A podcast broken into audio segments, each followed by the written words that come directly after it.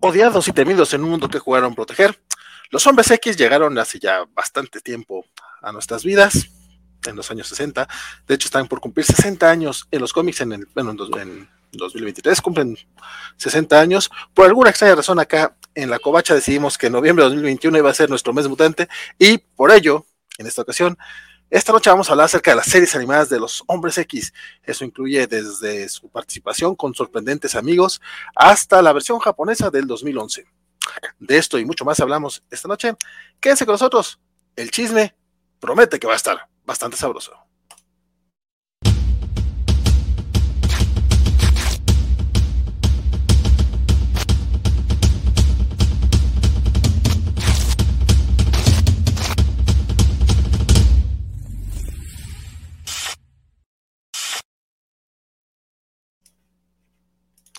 ¿Qué amigos de la Covacha? Buenas noches, mi nombre es Valentín García. En esta ocasión, para hablar acerca de, la serie, de las series animadas de los Hombres X, me acompaña mi estimadísimo.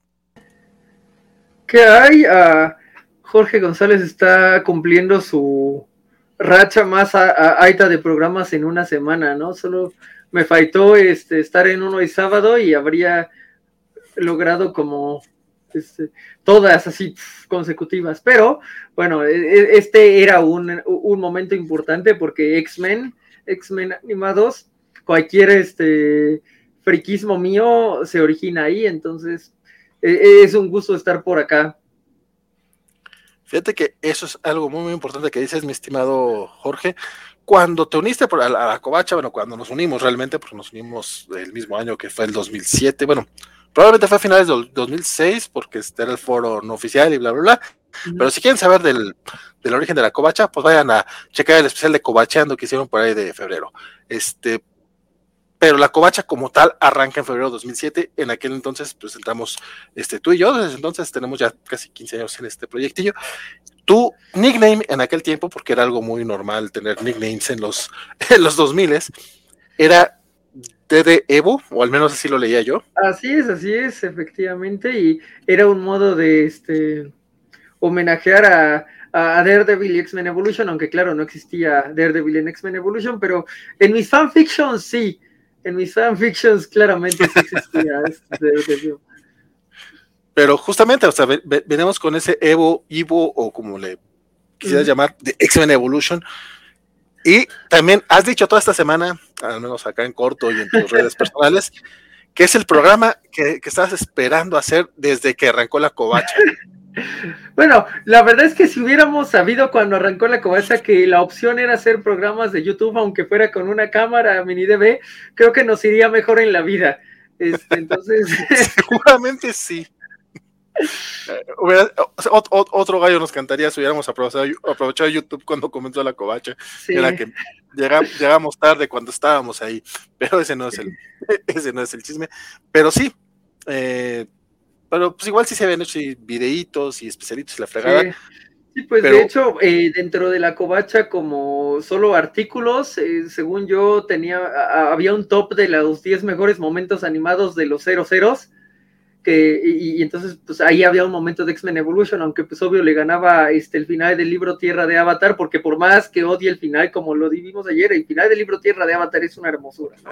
Este, y eh, bueno, eh, sí, sí, sí, sí ha sido una constante ahí, sobre todo, eh, y, es algo que ya empieza a ocurrir un poco, reivindicar un poco estas cosas de los 2000 como ahora Teen Titans o Liga de la Justicia que hoy está cumpliendo igual 20 años, eh, porque siempre eh, eh, en ese entonces, en los 2000 y a principios de los 2010, era como de, ay, los 90 y todo lo bueno pasaba en los 90, ¿no? Y bueno, en principio teníamos cosas muy buenas pasando en, la animación en, a principios de los 2010, como Mi Pequeño Pony o Hora de Aventura, pero pues también los 2000 tenían grandes, grandes series animadas que tenían sus, sus ventajas, por más que también hay que verle sus errores. Y creo que X-Men Evolution era una de esas underrated. Sí, mm, no, sí, de hecho. este comentario.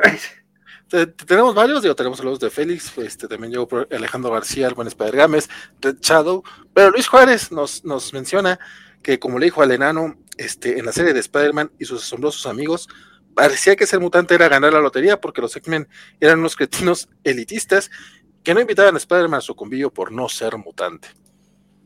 Y de hecho, ah. me, agrada este comentario de, Luis, porque nos da pie justamente a hablar de las primeras apariciones animadas de los Hombres X.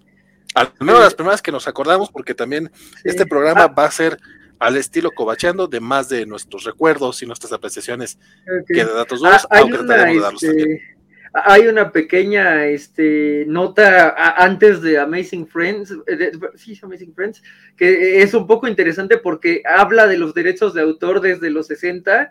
La primera aparición animada de los X-Men es dentro de la caricatura de Namor, porque no tenían los derechos de los Fantastic Four. Entonces, es un este, detalle interesante ahí. Este, por alguna razón sí puede salir Doom y el hombre topo que salen en la caricatura de los Fantastic Four, pero no podían salir los Fantastic Four. Entonces, con qué reemplazas de los Fantastic Four con los X-Men, ¿no? Y con un Iceman que al menos en inglés tenía la voz de fumador más increíble del mundo. No sé si, si, si, eso se llegó a ver en español, porque esa es una de las piezas que pues encontré en la internet en mi búsqueda de más cosas de X-Men, pero ah, no, no sé si está doblada como el hombre invencible o así pero ese, esa es la primera aparición y es por un tema de derechos de autor, ¿no? O sea, Marvel desde un inicio quería juntar cosas y Marvel desde un inicio tenía problemas de derechos de autor que sería lo que nos quitaría a los X-Men en esta última década, ¿no? Pero bueno, fuera de esa pequeña nota de, de, una aparición brevísima en donde apenas si se alcanzan a ver, pues sí, los Original Five que, que rara vez vemos animados, eh, vamos directamente a Spider-Man and His Amazing Friends, supongo. Sí, justamente estaba tratando de encontrar este, imágenes o algo al respecto este, y la única imagen que encontré, que creo que es esta que están viendo ahorita, que justamente son los cinco originales, en un estilo kirbyesco, medio extraño, este, pues no hay ni siquiera imágenes en, buen estado. No, no, eh, sí, sí estamos hablando pues, de una serie de, de, baja calidad de, finales de los 60, porque pues no es que estuvieran muy bien animados. Recuerdo, por ejemplo, que hay eh, una toma en donde el el Optic Blast sí viene de los focos de Cyclops, pero no es rojo. Y eh, una en donde de plano se ve como el Optic Blast saliendo de atrás de Cyclops, ¿no? O sea, sí, sí, sí eran caricaturas muy, muy baratas. Yo le tengo cierto amor a la de Iron Man, porque así es como, este, como Tony llegó a mi vida antes de que lo odiara. Este, así llegó a, mi vida eh, como el hombre invencible. Y, pero hay que, hay que reconocer que sí eran muy, muy primitivas, sobre todo cuando ves lo que estaba, lo que hizo eh, Fletcher con Superman en los 40, que es tan bonito, uf, pues sí, ahí sí se notaba la diferencia presupuestal de un modo más abismal que entre Kung Fu Panda y, la versión de, de tele de Kung Fu Panda, ¿no? Pero fíjate que es un dato muy, muy padre. Dices que no podían pelear contra los cuatro fantásticos porque no tenían los derechos. Sí, porque los cuatro fantásticos pues eran como el top y entonces los habían comprado en Hanna Barbera y no, no estoy seguro de quién hacía estas, pero no era, no era Hanna Barbera. O sea, los cuatro fantásticos eran este, otra cosa totalmente, pero los derechos no eran tan restrictivos, sí, restrictivos para, como para que no pudieran usar a los villanos. Aquí, de, nuevo, en este episodio sale Doctor Doom, se llama eh, Doomsday, uh, Doctor Doomsday, así eh, el capítulo me parece, y y salen, eh, bueno, sale Doom, sale Namor, sale el hombre topo, que es ese contra quien, ah, el hombre topo es contra quien se enfrentan los X-Men, además de los que sí podían salir, Hawkeye, Iron Man, Thor, este, y todos los que sí pertenecían a esta serie de, de caricaturas con canciones super cheesy. sí, esas sí las recuerdo. Por acá Luis Suárez nos dice que los, hipsters, los hipsters ahora les llaman motion comics, que sí, pues básicamente eran... Ciertamente. Y que si habláramos de motion comics, creo que hay uno de Astonishing, pero pues ahí sí, ahí, ahí no llegué, voy a ser muy honesto, ahí no, no, no llegué. Este, sí, sí, sí, básicamente son las viñetas animadas, ese que mencionas probablemente son con John Casaday, estos de los 60 eran literal los dibujos de, Jack Kirby, nada más les movían un poquito la, boca y, y, le daban algo de animación, pero sí, básicamente, como dice Luis, eran animación mente Félix Farsa a través de dice que esa animación muy antigua, con las ilustraciones originales del rey animadas. Dice, ¿qué onda, chavos? Dice Samuel Franco, ya llegó, ya llegó acá la chaviza. Este, y espera, y no le ofrecían fruta porque no era chico, chica. ah, claro. Eh, es por lo de, oh, hola muñeca, y que le, ofrece la, la, fruta aguja dinámica con las, con las garras. Y mira, acá Félix Farsa se, las quería dar de, listillo. El muchacho dice: Primera aparición mutante de Submariner por Jack Kirby, la serie animada. Namor es uno de los primeros mutantes. Sí, sí, sí, sí, sí. E-, eso, está bonito, ¿no? Es, es, un, o sea, aparecieron con Namor y luego Namor no era mutante en ese momento, a menos que este, me fallen los números que no, de, no creería que me fallan. Este, y luego, pues el Redcon lo hace como muy bonito que los mutantes hayan aparecido en la serie de un mutante. Sí, sí, sí pero Félix justamente se refería a, oh, el primer mutante animado fue en amor. Pues no, fíjate, o sea, sí aparecieron en amor, pero no era por eso, sino que salieron los hombres X, a menos que Félix lo dijera así y yo esté mal pensando a este muchacho.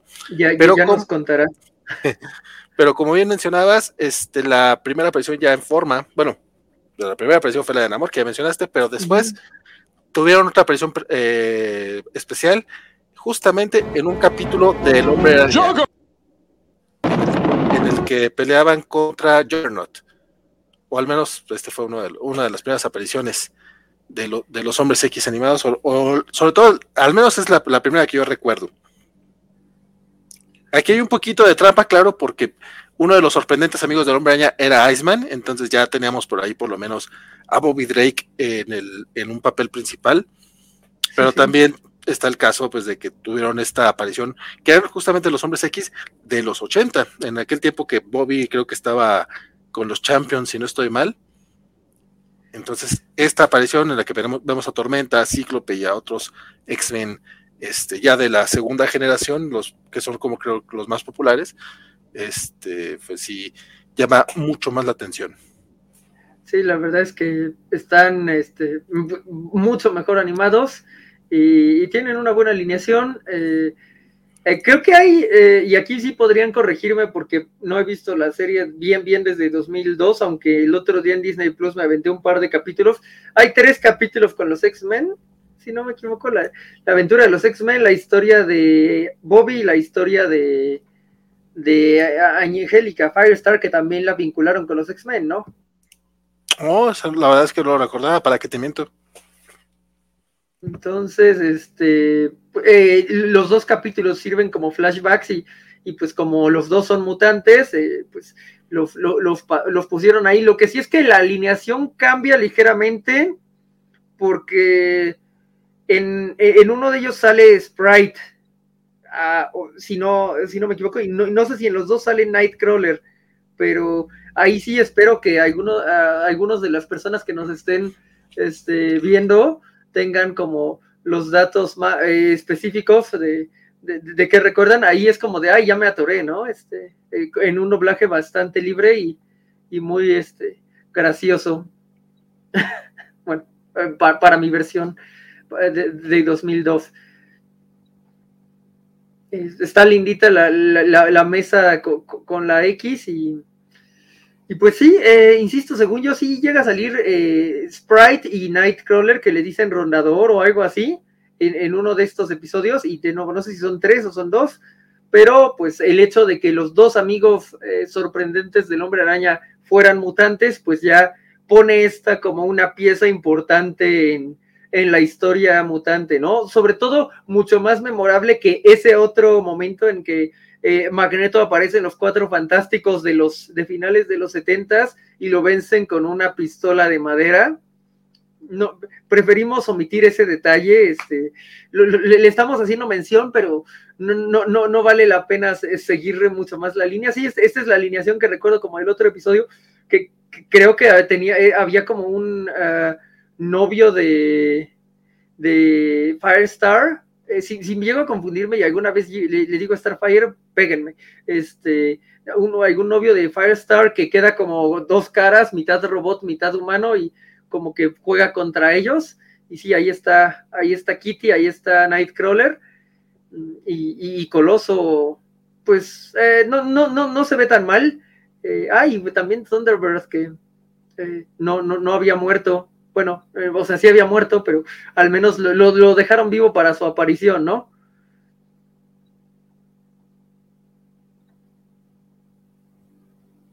Ah, creo que estás muteado, ¿vale? Ah, ok, ok. Mira, yo hasta que hable y hable. Y, pues, divertido. Pero tío, me parece muy curioso que esté Thunderbird. De hecho, le había dicho, y Thunderbird. Y no me he escuchado, pero sí es como curioso que, que lo mantuvieran vivo para, para este capítulo. Pero bueno, Luis Juárez dice, Firestar básicamente ocupa el lugar de Jean Grey. Eh, y de Mary Jane Watson, ¿no? Eso está interesante. Está, por un lado, ese es Jean Grey porque este, pues, la Jean Phoenix eh, remitía al fuego y todo esto y pelirroja, pero pues para el mundo de Spidey, pues es bastante MJ. Eso y que aparte se nota al grado de que en las Marvel Legends le pusieron el perrito de, de Firestar a Mary Jane, ¿no? Este eh, eso y que al parecer solo pueden tolerar a, un, a una pelirroja en las series animadas porque la inclusión no llega tanto. E, eso es muy triste, el caso de lo que le ha pasado a las personas pelirrojas en este mundo, eh, pues eh, es, un, es algo muy triste a lo que no se le dedica suficiente tiempo. Que, deberíamos de guardar un minuto de silencio por todos los pelirrojos que hemos perdido. Pero lo haremos al final de este programa. Dice Alejandro García, profesor Javier tratando de llamar a los peces con su mente. Y, y Félix acá dice que hay uno donde aparece Sunfire, probablemente sí. Sí, sí, sí, claro, eh, pero eh, esa parte, ¿no? Ese de los siete pequeños superhéroes, no, no, de, nuevo, tengo muy, muy oxidado mi Amazing Friends, salvo por la, la cancioncita que amaba la parte donde entra como sube tan, tan, tan, tan, tan, tan, tan, tan, tan, tan, eso me encantaba. Y nunca lo he olvidado, pero el orden de los de los capítulos, sí, y, las tramas específicas un poco, ¿no? Te quedas como con las cosas meméticas, como lo de Drago, Dragón, Aguja Dinámica, el Rey Pillo y así. Este, Samuel dice que era bien chamaco cuando vio ese episodio en un beta. Wow, en un beta. Yo, sí los vi transmitidos en el 5, pero. Este... esos yo sí los vi en, en tele. Que recuerdo un rumor, bueno, era, era, bueno, más que rumor, era algo, era un dato ñoño que ponían, a cada rato lo ponían en los cómics de Editorial Vid, porque las, las, las columnas de la gente de Editorial Vid, Uriel Durán, el, nuestro estimado Everardo Ferrer y todos ellos, este, solían repetirse demasiado, la verdad. Y uno que decían a cada rato era de que en esa serie a Iceman le decían en el doblaje, le ponían el, el deslizador de plata. Yo honestamente no recuerdo jamás que le ha llamado deslizador de plata al hombre de hielo, pero, pero sí era un dato que repetían mucho en los cómics de vida, en las columnas esas de información. Así, si hay alguien por acá en el chat que diga, oye, sí, cierto, yo lo recuerdo así, pero que no sea nada más un efecto este, Mandela, o sea, que, realmente lo recuerden. Tenga con qué sustentarlo, ¿no? Sí, o sea, por ejemplo, yo tenía en VHS grabado de, de, de, la tele lo de aguja dinámica y lo de Drago Dragón, entonces sí se los puedo, este, garantizar, o sea, sí, sí, sí pasó, o vengo de un universo en donde sí pasaba al menos, eh, pero no, eh, ciertamente tampoco recuerdo lo de deslizador de plata, y hay algo que me llamaba mucho la atención y es, estamos hablando de una serie en donde a todos les, tradujeron el nombre, ah. incluyendo aguja dinámica, eh, pero Juggernaut se llamaba Juggernaut, mientras que tanto en los 90 como en X-Men Evolution le buscaron traducciones este, Era Leviatán, ¿no? Leviatán como en los cómics. Entonces, no, eh, recuerdo que en, ese episodio que pusiste, al menos en la versión que viene 5 en 2002, cuando está la primera película de Spider-Man, era como, ¿por qué le dejaron Juggernaut a Juggernaut y le cambiaron el nombre a todos los demás? Otra cosa que yo no recuerdo es lo de aguja dinámica. Ese no lo pongo en duda, porque como, aparte tú me estás diciendo que tú sí lo recuerdas, este, pero ese sí, no recuerdo jamás haber escuchado ese doblaje. Por acá Félix Farsar también nos está diciendo esa, esa cosa, esa, ese efecto Mandela, yo no les creo, pero vamos, no es cierto. Si, dicen que sucedió, les voy a creer, yo realmente no recuerdo jamás haberlo visto. Dice Félix que la peor traducción y confusión generada por el deslizador de plata en El Hombre Año y sus sorprendentes amigos. Dice que sí, y Luis Juárez dice que sí, siempre le decían deslizador de plata. Ok, pues habrá que creer en ello. Y tiene cierto sentido porque, por ejemplo, lo que estaba en Disney Plus, que me aventé el, primer episodio de Duende Verde, a la perrita le llamaban, le estaban diciendo en su nombre en inglés, creo, que no sé cuál es, pero yo sí recuerdo muy de niño, o sea, ni siquiera podía decir como a qué hora haber visto en el 5, que le decían coqueta. Entonces, sí, sí podría ser que la, la, la, que yo vi en 2002 ya estaba redoblada y entonces por eso ya le decía hombre de hielo, todo bien, aunque la voz sonaba tan ochentera que es difícil creer que los redoblaron después, ¿no? Eh, eso, eso me encantaba, esa voz de Peter Parker es tan... De hecho, Fer Carroll también dice que recuerda que le decían el Salvador de Plata y dice que así lo tiene en su memoria. Y él lo veía a través de Canal 5. Félix Farsar hace, la, hace el apunte muy, muy gandalla el muchacho, dice, si no te acuerdas de lo que hiciste hoy en la mañana, vale. Fíjate que sí me acuerdo, estaba dormido. Yo me despierto a mediodía, aunque no haga falta. Entonces, no hay manera de, que en la mañana sea así.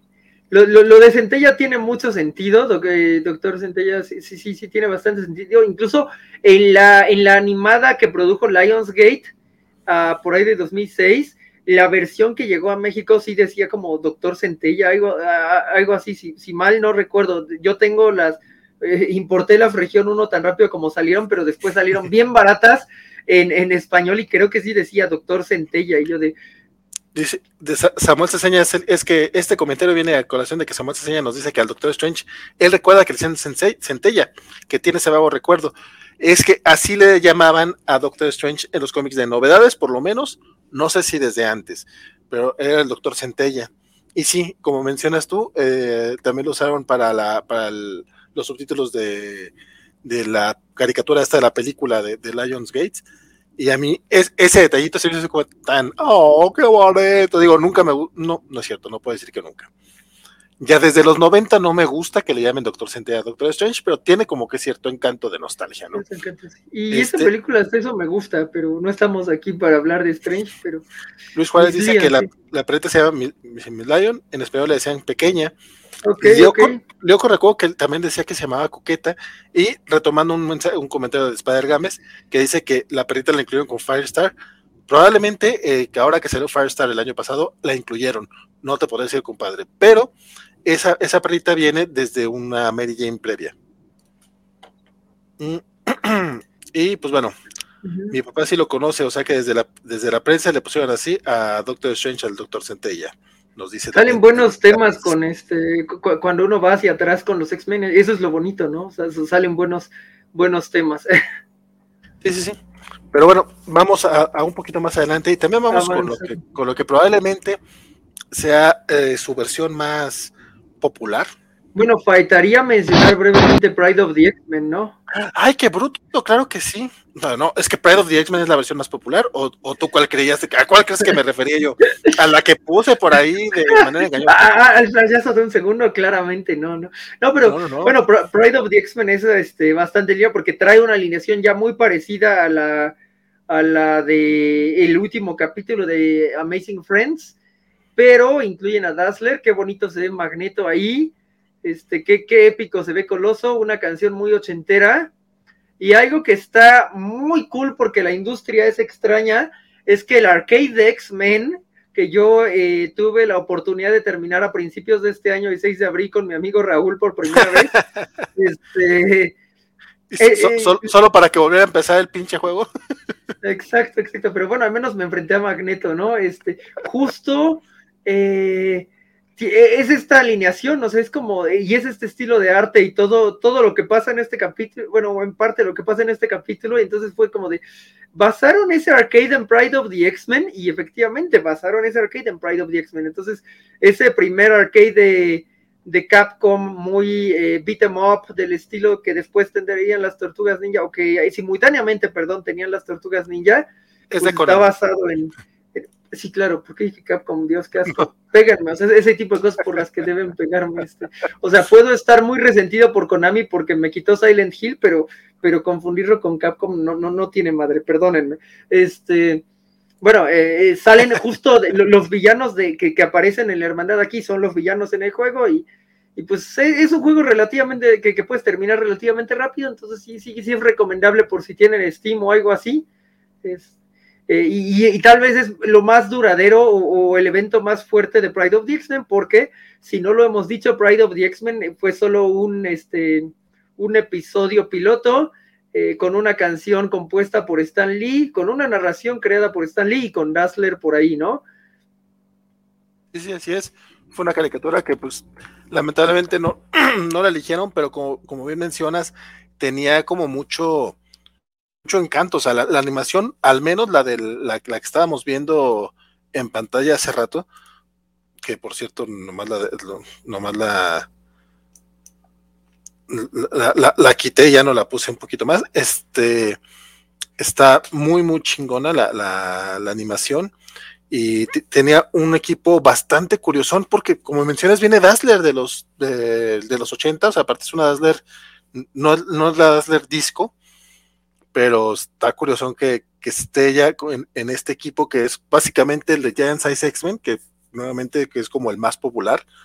Pues viene Coloso, Wolverine, Tormenta, Nightcrawler y obviamente el líder Cyclops, ¿no? Pues no podría ser de otra manera. Y el, la caricatura Pride of the, es Pride de orgullo, no es Pride de, Kitty Pride. Ah. Pero está Kitty Pride. Eh, sí, cierto. Eh, ¿no? ajá, sí, o sea, es como. Eh, en el piloto la introducen, entonces supongo que es como existe Pride of the X-Men y pues iba a ser los X-Men vistos a través de Kitty Pride, ¿no? Así es. Esa es una constante interesante, perdón. Di, di, di. Ah, esta noción de que eh, ahí iban a ser los X-Men vistos por Kitty Pride y luego en X-Men de los 90 son eh, empieza tratando de ser los X-Men vistos por Júbilo eh, y si sigan mi teoría de X-Men Evolution son los X-Men vistos por Rogue, pero ya llegaremos a eso este, una vez más. Entonces creo que este, está interesante el nombre, habría sido curioso ver hacia dónde van y es un poco triste para Kitty que tenía eh, pues la oportunidad de aparecer en esa serie. Eh, bueno, que era, no, no aparecer, eh, sería la protagonista, viene de una pequeña aparición como Sprite en Amazing Friends y, cuando no se no pega Pride of the X-Men en el 89 y se tardan un par de años en, en, trabajar la, caricatura a la que vamos, pues lo que, lo, que se va es Kitty, ¿no? Bueno, de hecho, de esos seis que vemos, se van tres, eh, dos aparecen como en capítulos muy contados. No sabría decirle si aparece Dazzler ahorita, no, no recuerdo que aparezca, igual y aparece como un cameo, pero mm, pues sí, sí, sí, hay un cambio importante. Es que sí hubo como muchos, hubo muchos personajes que, que aparecían a veces, incluso nada más como pequeños guiños, ¿no? Mientras hablaban de muchos mutantes, de repente sale alguno, probablemente saldría alguna versión de Dazzler, pero como mencionas, eh, para la caricatura noventera pues, sobrevive nada más Wolverine, Tormenta y Cíclope, básicamente. El caso de Kitty Pryde es muy interesante porque justamente fue este personaje creado por Chris Claremont a inicios de los 80 y durante los 80 fue así como el personaje, eh, iba a decir lindo, pero no es tal cual lindo, pero sí es como el punto de vista de un niño como parte de los hombres X, que incluso tuvo todo este problema, ¿no? De que eh, nunca fue parte de los hombres como tal, como X como tal, porque la mandaron luego a los nuevos mutantes, y hubo muchos dramas dentro de los cómics con, con, este personaje, por la edad, porque cuando, cuando empieza tenía 13 años y no podía salir formalmente a misiones. Y pues lamentablemente, para finales de los 80, inicios de los 90, cuando la, la cambian, bueno, pues la, sale del equipo la, Inglaterra con Nightcrawler a Excalibur, queda un vacío en el, en el, un vacío juvenil en el, en el equipo, que después lo, lo tendrían, lo intentarían llenar con Jubilee, que te voy a ser sincero, a mí sí me gustaba Júbilo en los 90, pero pues estaba chamaco, ¿qué quieres que, te diga? Me la creía. Y pues sí, lamentablemente es algo que no, que no se logra, este, pues no se logra concretar muy bien, incluso en la misma, en la, en la misma caricatura, digo, a fin de cuentas que es lo que estamos hablando. Y Kitty Pet no sale en el, en el videojuego de, de, Arcade, de, Economy. No, no, no aparece. De hecho, bueno, es bueno ver que sí, este, hay menciones de videojuegos de Spider Games, de, de, Félix, este. Ah, eh, Félix nos dice que Dazzler sale en el episodio de Longshot abrazándolo como cameo. Y Longshot ya es de la quinta temporada, ¿no? De, esta, que, me gustaría dedicarle un, espacio específicamente a la quinta temporada, porque hace poco que, salió el anuncio, bueno, eh, pasamos de Pride of the X-Men a los 90 ya oficialmente con lo de Júbilo. Pues quería terminar, quería terminar de comentar un poquito acerca del videojuego. del videojuego y de cómo vi yo Pride of the X-Men. Este, yo primero conocí el videojuego, te voy a ser muy, muy, muy sincero, eh, porque ese era, era como de los videojuegos populares, al menos en mi, te iba a decir que en, mi lugar de, videojuegos, pero no estoy seguro, capaz de que ni siquiera era tan popular, pero yo así lo veía, porque era este juego a, a dos pantallas. Eh, yo sé que había una versión de una sola pantalla, pero al menos acá en Diversiones Moy, acá en Durango, tenemos las dos pantallas, era una consola súper grande que puedes jugar con los seis personajes, con los seis X-Men. De hecho, cada palanca tenía un, hombre X particular. Si era la versión de una sola pantalla que después conocí, ya puedes escoger a tu hombre X, pero acá en la de dos pantallas, cada palanca era un, hombre X distinto. Entonces tienes que acomodarte según tu, tu personaje favorito. Este, en, este tiempo mi favorito era Nightcrawler. No era muy fan de Cyclops. Es cierto. Y, pero sí, es curioso cómo fue mucho más popular este juego que, que la caricatura misma, ¿no? Sí, pues fue como su legado, eh, que suena muy interesante porque si eh, seguro era como todo un asunto, vamos a llenar a los seis X-Men y vamos a jugar, y que si te pasaba dos, tres veces, eh, era un gran recuerdo, ¿no? Así de, es que jugué con los seis, ¿no? A lo mejor no lo acabaste, pero jugamos los seis, fue épico. Sí, sí, sí. Y dice Fercano que él sí este, le jugaba, le encantaba jugar esta maquinita junto con su hermano. ¿Cuál, cuál hombre X era el que agarraban? A ver, cuéntenos. Y Alejandro García dice, no sé por qué tengo el vago recuerdo de que a Dazzler este, la ponían, la ponían, le ponían Amazona en el arcade. Em, no recuerdo eso, compadre, ¿para qué te, para qué te miento? este, y yo, y la caricatura como tal, este, yo la conocí en un beta años después, ah, bueno, no un beta, un VHS, pero un videocassette, lo tenía un primo mío que ni le gustaban los hombres X, pero pues ahí tenía el pinche este, VHS en inglés sin subtítulos. Estoy hablando que yo tendría unos 14 años, 15 años. Entonces era así como que, no mames, hay caricatura de los hombres X. Bueno, hay otra caricatura de los hombres X, porque para este tiempo ya, ya conocía justamente la del 92. Alejandro García dice que Nightcrawler tenía el mejor especial que atacaba en toda la pantalla, así se puede. Sí, sí, era bueno, sí, era bueno. Partes. Y Fercano jugaba con Tormenta y Corto. Yo sí trataba de jugar con todos, pero mi favorito era Nightcrawler, después Cyclops y después creo que Wolverine, porque también el especial de Wolverine atacaba toda la pantalla porque era básicamente lanzada como rayos de sus garras por alguna razón. no. Este, pero bueno. Ahora, ahora sí, perdonen ustedes, este, la caricatura que, de la que todo el mundo estaba esperando, con todo y el intro.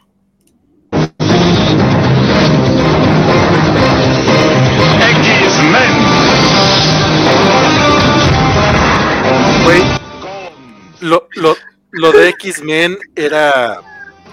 Incluso en aquellos tiempos ya me causaba conflicto, O sea, podía aguantarte lo de Titania y lo de Gambito. Bueno, Gambito es la, la traducción correcta, vamos a ser honestos este, pero no, no me gustaba el nombre de Gambito. Para, para estas fechas, cuando sale esta caricatura en México, que salía en TV Azteca, este, ya habíamos visto, bueno, yo había visto, pues no sé, las Pepsi Cards, las Fair Cards, este, mismos cómics de los hombres X en inglés.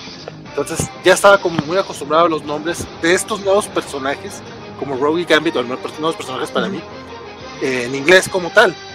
Digo, con Cíclope y con Tormenta nunca he tenido problema con el nombre, con el nombre en, en, español, pero sí de repente era como Campito, Titania, pero bueno, los aguantas. Pero X-Men, ¿de dónde sacaron los de X-Men? Se pasaron de verga. ¿Por qué no hombres X, no? Esa es una excelente pregunta. O sea, podría, o sea, imagino la misma voz diciendo hombres X, pero no, era como de pues es que no podemos poner nombres X, entonces pon men, pero entonces pon X. Ahora, voy a ser muy honesto, o sea, a mí de niño solo me rayaba como la X se iba y explotaba, o sea, ¿por qué explotaba? No sé, pero era tan épico, así, ay Dios mío, esto se, prendió machino, o sea. ¿Cuál eh, X explota? Ah, eh, eh, al entrar, al entrar, eh, cuando va a empezar. Ah, ya, la, la, del inicio, sí, sí, sí. sí ah, es como, va la X y explota. ¿Por, ¿por qué razón? No sé, solo explota y es como. Pero se ve bien perro. Sí, sí, o sea, se ve excelente. O sea, no, no, eh, me, volaba la cabeza, ¿no? Veías a Cyclops así como aventando los, este, los rayos a ver, y, digo, para mi versión este, infantil, o sea, no era ese rayito, no era como cubría el cielo el rayo y. Claro. No, no, y, y, es que la animación, obviamente la ves ahorita y, y sobre todo la primera temporada tiene muchas fallas, pero los diseños tan inspirados en, los cómics, este, no solamente el diseño del traje, pues, sino el diseño de dibujo, pues sí te remitía tal cual a, un cómic, eh, a un cómic eh, bueno, actual de aquellos tiempos, ¿no? Finales de los 80, inicios de los 90, donde pues ya teníamos a toda esta generación eh, de, artistas de Image que estaban siendo totalmente espectaculares y a, mí me lo compraban bastante, o sea, también me acuerdo mucho, es, sí, bueno, en mis recuerdos así es, eh, primero salieron los, las Pepsi Cards y todo ese, todo ese desmadre, y no pasó mucho tiempo para que llegara la caricatura de TV Azteca, y recuerdo que hubo gente que me dijo, ya viste, bueno, gente, mis hermanos o amigos de la cuadra, ¿no? Ya viste que, que sacaron eh, caricatura de los hombres X, y yo estaba así todo, emocionado.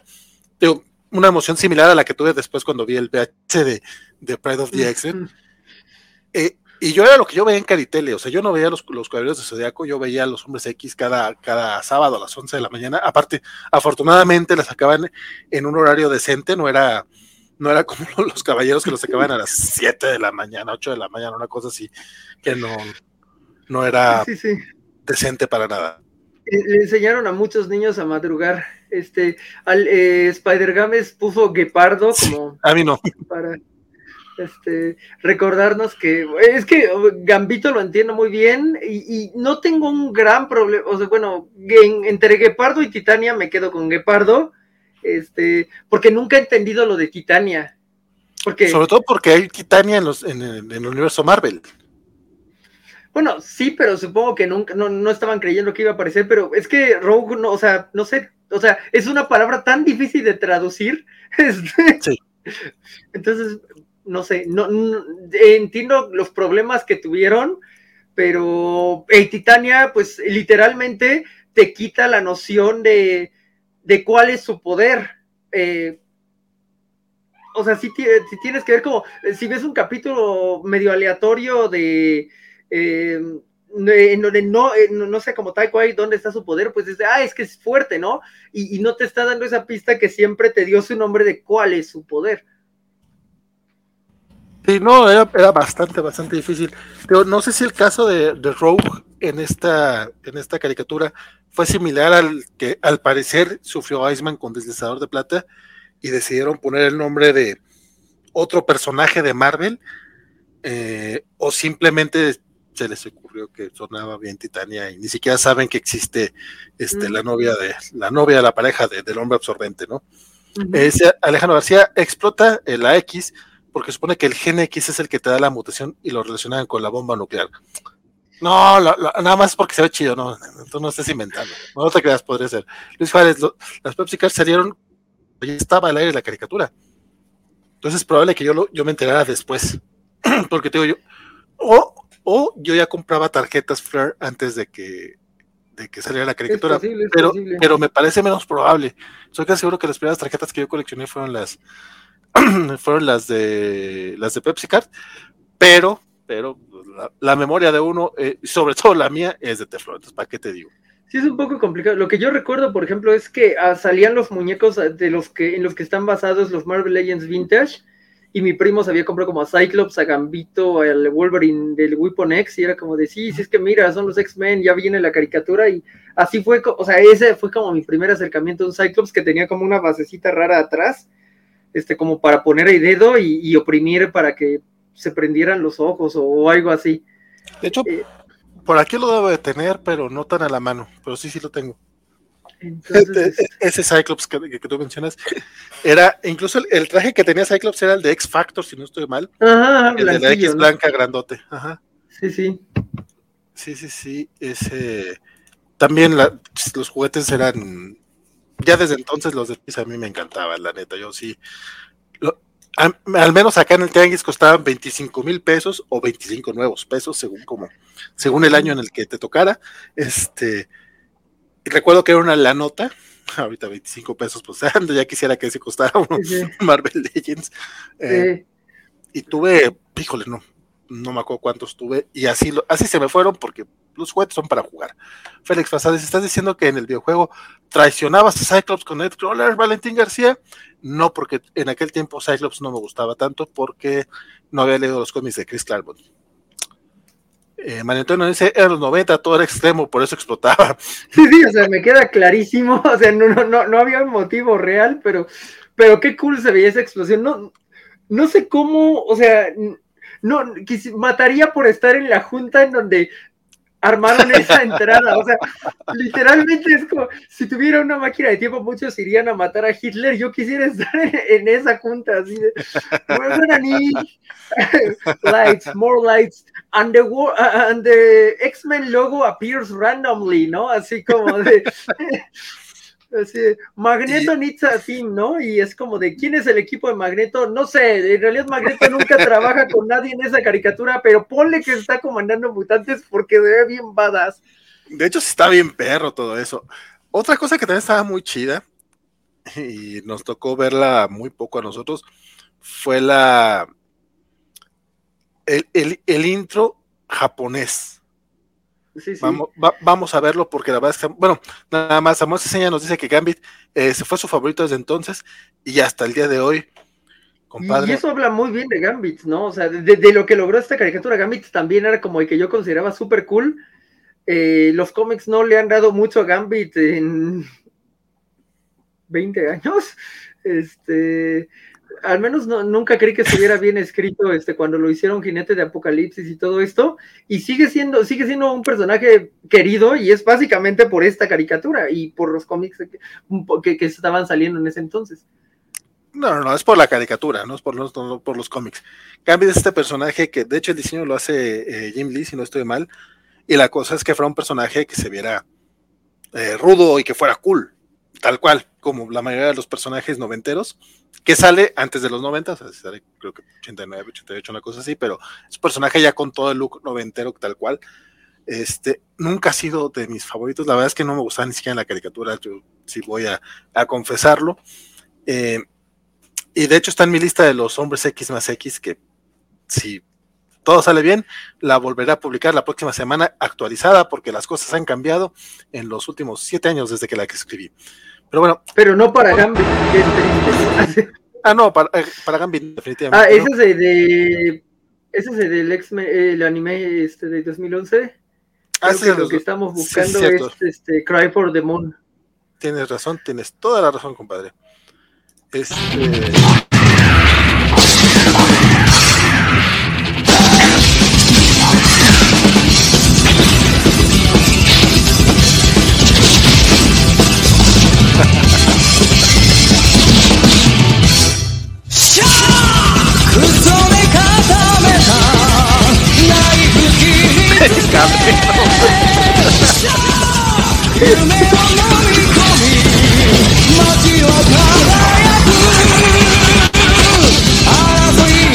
que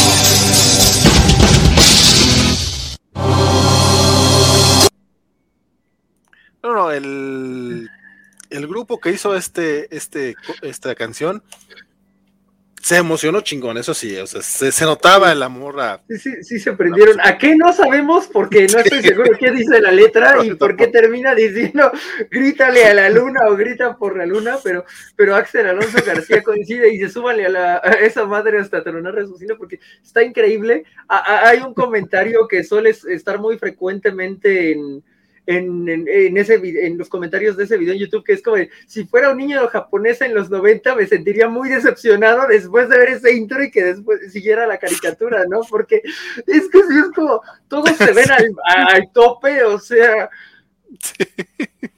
bestia es así como, no, no, seas cañón. Y, pues, la verdad es que la, animación occidental no estaba ahí todavía, o sea, no estaba ahí, no sé si ahorita está ahí siquiera, pero, pero en ese punto no es, bueno, sí está porque ya nos dijo Guaco que, que Arkane está precioso y claramente este, ya, ya está ahí, ¿no? Pero, pero en otros lados cojea todavía y, y es tan hermoso, es decir, ese saque está bueno, sin duda alguna. El ves no le debe llorar a la luna, dice Alejandro García. Sí, totalmente, sí, sí, e, es la historia de, de que, le cuentan, ¿no? De, de que lo engañaron para, para la luna. Este... Halloween dice a través de Facebook. Oye, qué bueno, este programa nos está, está llegando también a Facebook, rara vez nos ve gente por allá. Saludos a toda la gente. Facebook dice, nunca entendí si X-Men y Iron Man eh, lograron que sus temporadas salieran DVD, eh, pero Spider-Man solo hubo capítulos sueltos. Eh, sin, no recuerdo, sí es cierto, no hubo temporada de los del Hombre Araña, ¿verdad? Así completa. No, supongo que eso tiene mucho que ver con que los derechos de Spy estaban mucho más divididos que, que los de Iron Man. O sea, Iron Man no tenía como derechos y en su momento Fox jugaba bonito con, con Buenavista, porque sé que todos los, los Fantastic Four salió completa, no aquí en México, yo no la tengo, pero sé que sí salió completa alguna vez. Ok. Entonces, debe de tener que ver con eso sí está raro porque sí recuerdo que había el DVD de Spider-Man vs. Daredevil, por ejemplo, cosas por el estilo. Pero es cierto, como temporada como tal. Pero luego hablaremos de las caricaturas del Hombre Araña. Dice Samuel Ceseña, la última temporada de los X-Men eh, bajó mucho en la animación. Es una constante en las series animadas de los 80 y 90 que casi siempre había un bajón en la calidad de la animación. Diría que sí, pero para Marvel precisamente pasa eh, lo contrario tanto en Fantastic Four como en, ¿Cuál es la que mejora? Eh, Iron es Fantastic Four sí mejora muchísimo en la segunda temporada. Y la otra es Iron Man es la que mejora. Este, incluso Spider-Man de los 90, si, me, apuras, hay ciertos capítulos que se nota que lo hicieron con más amor. Me acuerdo la primera vez que vi el capítulo donde aparece el, Duende Verde, que eso, eso siempre me cayó mal porque, pues, pinche ñoño, ñoño desde adolescente, ¿no?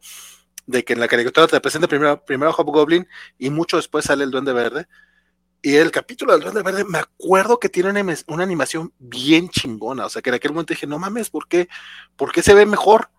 Ya después me di cuenta que era porque lo habían hecho mejor, obviamente. Sí, porque Spencer, este, creo que sí se llamaba Spencer, el productor, eh, le, sí le tenía amor a, a, pues a Spidey en general, pero pues como ya habían mandado a diseñar el, la figura de Hobgoblin, pues el Hobgoblin tuvo que venir primero.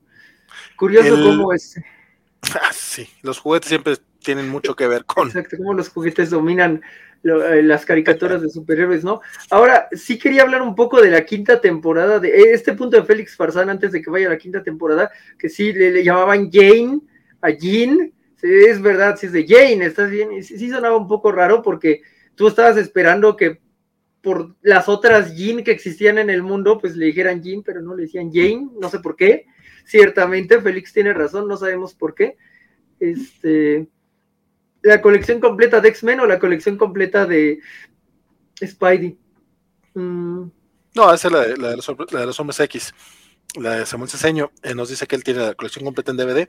Yo solo conseguí los primeros cuatro, las primeras cuatro temporadas, la quinta se me escapó, que sí salió hace como unos que 6, 7 años más o menos, si no estoy mal, eh, pero no la alcancé.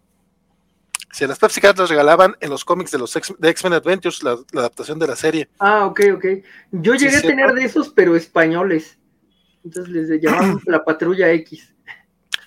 Por cierto, es, es eso de que regalaban Pepsi Cards en los, en los X-Men Adventures, según yo, fue nada más en la Ciudad de México. O sea, aquí llegaba con el anuncio en Durango, pero no traía las tarjetas, al menos. Se las había comido el cartero.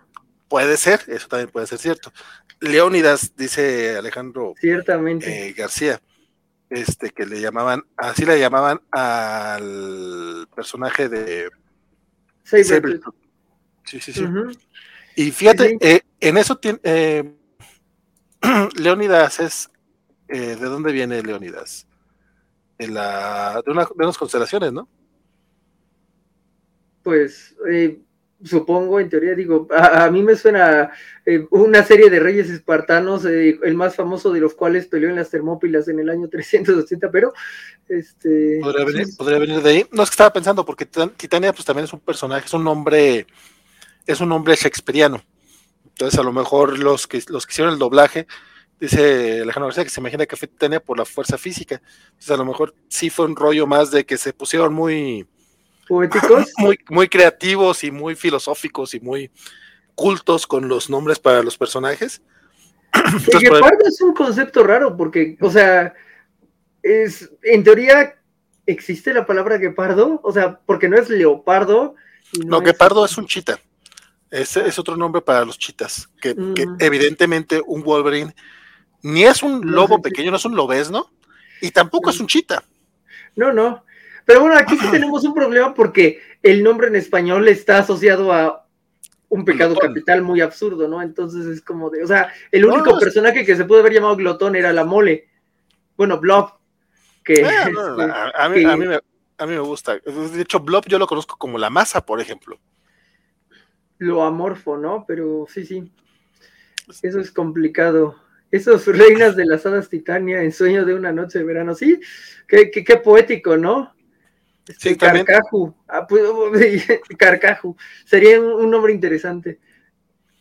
Dice Félix, es que los distribuidores de Durango eran unos, unas señoras, señoras, vale. Podría ser, si no está en, Eso, eso no, lo dudo. En los cómics de novedades. En los cómics de novedades, a Wolverine sí le ponían glotón, sí, tal cual. era el, De hecho, yo lo conocía como glotón. Incluso el, el, el épico número ese en el que Wolverine queda este, que se enfrenta al, Hellfire Club durante la saga de Fénix Oscura, era glotón solo, sí, como no, me acuerdo muy bien ese dibujo de, John Byrne de Wolverine en, la alcantarilla, volteando hacia arriba, sí, está perrísimo, dibujo. Que por ejemplo, eso es algo muy bonito de la Marvel Legends de Toy Biz, o sea, cómo trae eh, los, pues, los guardias de Hellfire Club en la base. O sea, eso es algo que Hasbro no ha alcanzado nunca, esas bases todas bonitas, que incluso ahorita que sacaron un Capitán América que está bien chulo, lo único que le hace falta es esa base con la banderota gringa. Este, y sí, quiero, quiero decir que Hasbro no ha alcanzado las bases de Toy Biz, nada más porque soy anciano. Dice Valentino que la frase clásica de Gepardo diciendo ¡Hay dolor! con voz de Otto de los Simpsons. Sí, sí, de hecho es. Justo. Sí, sí, Skywalker mencionaba que el, el, voice actor de, de Wolby ahí está todavía activo y podría rifarse. Este, super cool esa intro, merece una repetición. la, vamos a poner otra vez, nada más a petición del público, pero sin audio para. Digo, sí, la está muy chida y todo lo que tú quieras, pero pues para, para poder seguir hablando. Espérate, ¿es esta? ¿Sí es esta o no es? No, creo que esa es la de Price, ¿no? Ah, no, sí, no, ah, no, no, esa es la, Ok, ok. Sí, ese magneto se ve bien chingón, la verdad. Este, y nos pregunta eh, Axel que si, que si aparecen los Broad en la caricatura, porque apenas va a empezar la segunda temporada. Yo no recuerdo que aparezcan los Broad, al menos eh, como villanos. Probablemente salgan. Eh, es que en serio, esa, esa caricatura tenía muchos, muchos cameos. Puede ser algo así. Este, incluso el que aparezca cable en el intro también es súper engañoso porque cable aparece pocas veces este, en, esa caricatura. Pero aparece más que los siguientes personajes. Iceman, este Coloso, Nightcrawler. Oye, de hecho, Omega Red es súper engañoso, perdón. También Omega Red es engañoso. Fíjate que Iceman es muy curioso porque primero aparece un capítulo de él en solitario que, lo conoce, no me acuerdo si fue con él o con Ángel.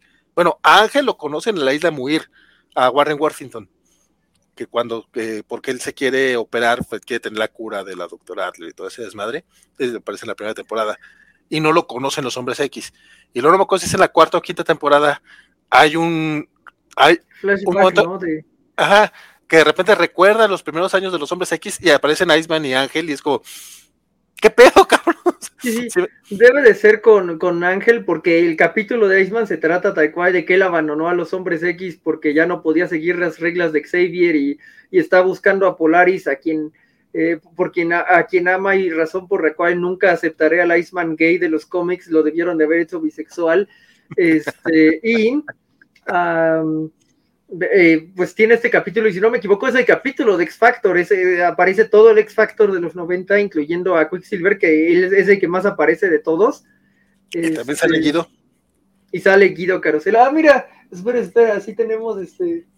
Ah, ah, voy a tirar cosas, pero este. Mi, Guido pequeño, tu, tu, Guido cool. Este, porque pues yo no pude tener ese Guido, pero pues mi amor por X Factor existe, ¿no? Este. Entonces, sí, sí aparece. Aparece Guido Carosela, aparece este Madrox, aparece Havok, y de hecho, esa es una parte bonita porque no saben que, son hermanos, y entonces Cyclops se, trata de reventar a Havok, Havok se trata de reventar a Cyclops, y es como de, ¿por qué no nos estamos haciendo daño? es, un momento bonito. Tengo que volver a ver. De hecho, estaba, estaba volviendo a ver la caricatura ahora con Disney Plus. Este, también voy por la segunda temporada, justamente y sí me da mucho la atención. No esto que menciona Luis Juárez, porque él nos pregunta que por qué en esta caricatura la gente podía ir con traje de eh, trajes de licra por la vida y nadie los veía raro. ¿Por qué eran los 90? Yo iba a decir que un hechicero lo hizo, pero sí también tiene que ver que se quedan los 90.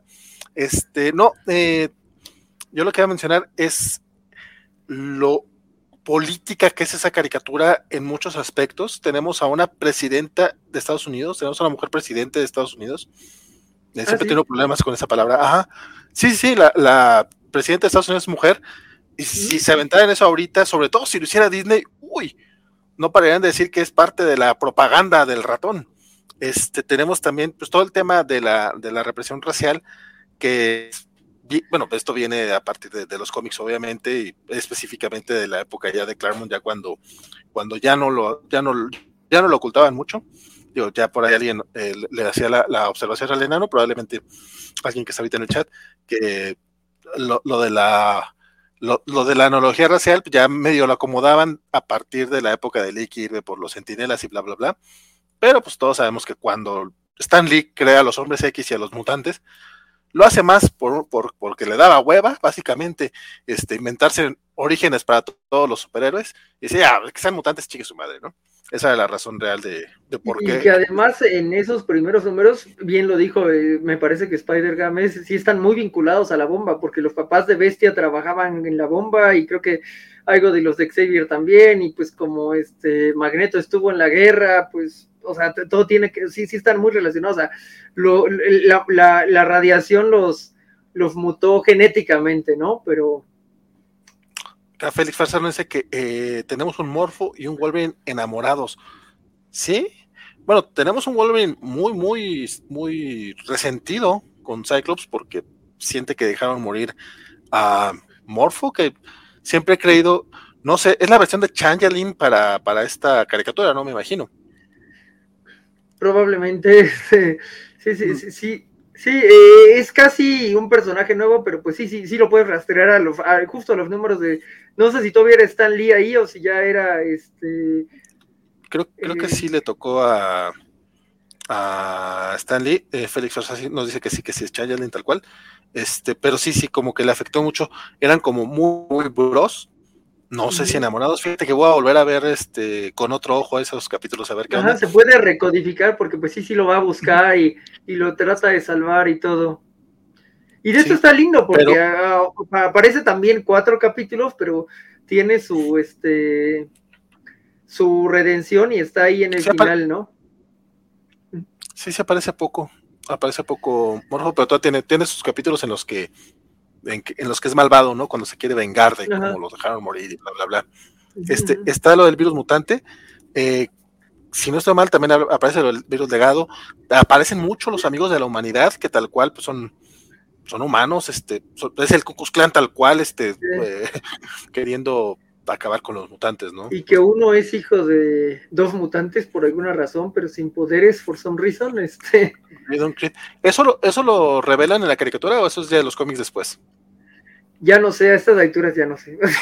es, o sea, mi, mi, es una mezcla de, pues es que sí se leía los cómics y veía la caricatura y no, no, no sé, perdón, este. No, no, es, es, es probable que sí. Pero pero sí, o sea, básicamente le dijo de, de Leónidas y Mística. Oye, Manenteno nos pregunta cuál es nuestro, nuestro capítulo favorito de esta serie. Ok. ¿Tienes alguno tú que te venga ahorita a la mente? Es que, digo, hay varios y, y eh, todo esto que voy a decir de la, de la quinta temporada, a mí me gusta mucho el final o sea, ahorita que la van a revivir y todo esto, como la persona horrible que soy, no, quiero, no, no sé si llamo que la revivan o no, porque me gusta mucho el final. La, primera vez que, que lo vi, este, eh, y es así de, Titania, dices que no puedes tocar a nadie, pero has tocado el corazón de todos, y fue de, ay, Dios mío, o sea, qué bonito, ¿no? Así de, cíclope, este, yo no soy tu padre, pero te puedo decir que ningún padre estaría más orgulloso de un hijo este, eh, eh, amigo Eric, veniste a verme. O sea, no todas las caricaturas tienen un final tan bueno. Es más, o sea, ninguna caricatura de Spider-Man tiene un final. Entonces, el que tengamos un final tan bonito en una caricatura de X-Men, es como no sé, es, como de, ¿para qué volver? O sea, ¿para qué pretender que volvemos? Hagamos una nueva y ya, ¿no? Este, y, y en la nueva, démosle los trajes de Astonishing que son bien pinches chulos. Este, perdón, es que soy muy fan del diseño de trajes de X-Men de los 2000, entonces. Ah, este, también, me gusta, me gustan. Fíjate, a mí me gustan mucho los eh, capítulos de eh, los de Días del Futuro Pasado, que si no estoy mal, no sé si le, vi primero la adaptación animada antes el cómic. O sea, yo ese cómic lo leí cuando, en, cuando Editorial Beat en 95 sacó esta edición especial llamada Las grandes batallas de los hombres X y ahí venía Días del Futuro Pasado. Fue la primera vez que lo leí. Y sí, obviamente, si compara la adaptación, pues la adaptación te mezcla un poco, bueno, para empezar viene Bishop. Bishop es el que, el que regresa al pasado, ¿no? Este, sí, le cambiaron un par de cosas. Sí, es una adaptación muy, muy libre. Pero pues, también Días del Futuro Pasado, la película, sí es una adaptación muy libre. Y, y de hecho, me pareció bonito el hecho de que en la película tanto me involucraron a Kitty como Bishop en, eh, el primer viaje de tiempo. Este, digo, hicieron su, su esfuercito, ¿no? Yo a esa película no le perdono lo de Banshee, jamás se lo voy a perdonar, y Emma Frost, o sea, de hecho, mi teoría es que, eh, o sea, Magneto cree que están muertos, pero como los dos personajes estaban presos en X-Men Origins, que era la, eh, eh, la, realidad antes de que modificaran la realidad, entonces estaban vivos, pero estaban presos y nadie me va a, sacar de eso. este, gracias. Sí, exacto, Super Canon. Este, Samuel mm. dice que también su favorito es la versión de Días del Futuro Pasado. Luis Juárez, lo del humano hijo de mutantes, lo explica Mendel con los chícharos. Ah, Qué bien bajado eso, sí, es totalmente cierto.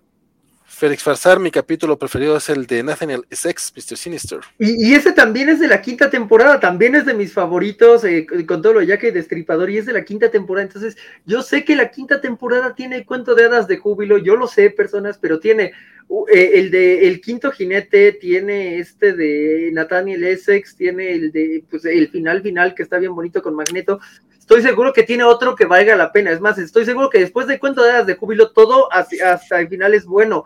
Entonces, sí, sí cambiaron la animación porque ya les, eh, de, hecho, Beyond Good and Evil iba a ser el final y de pronto Fox dijo, te apruebo otra temporada y pues ya no tenían como, ya no podían recurrir al estudio de siempre. A mí me gusta más la Rogue Glacia, siempre, siempre me va a gustar más la Rogue Glacia, pero fuera de eso, tiene muy buenos capítulos la quinta temporada. Nos dice Halloween que de las mejores sagas, los cinco capítulos de Más allá del bien y del mal, con muchos cambios en el tiempo, Wolverine y Storm eran esposos.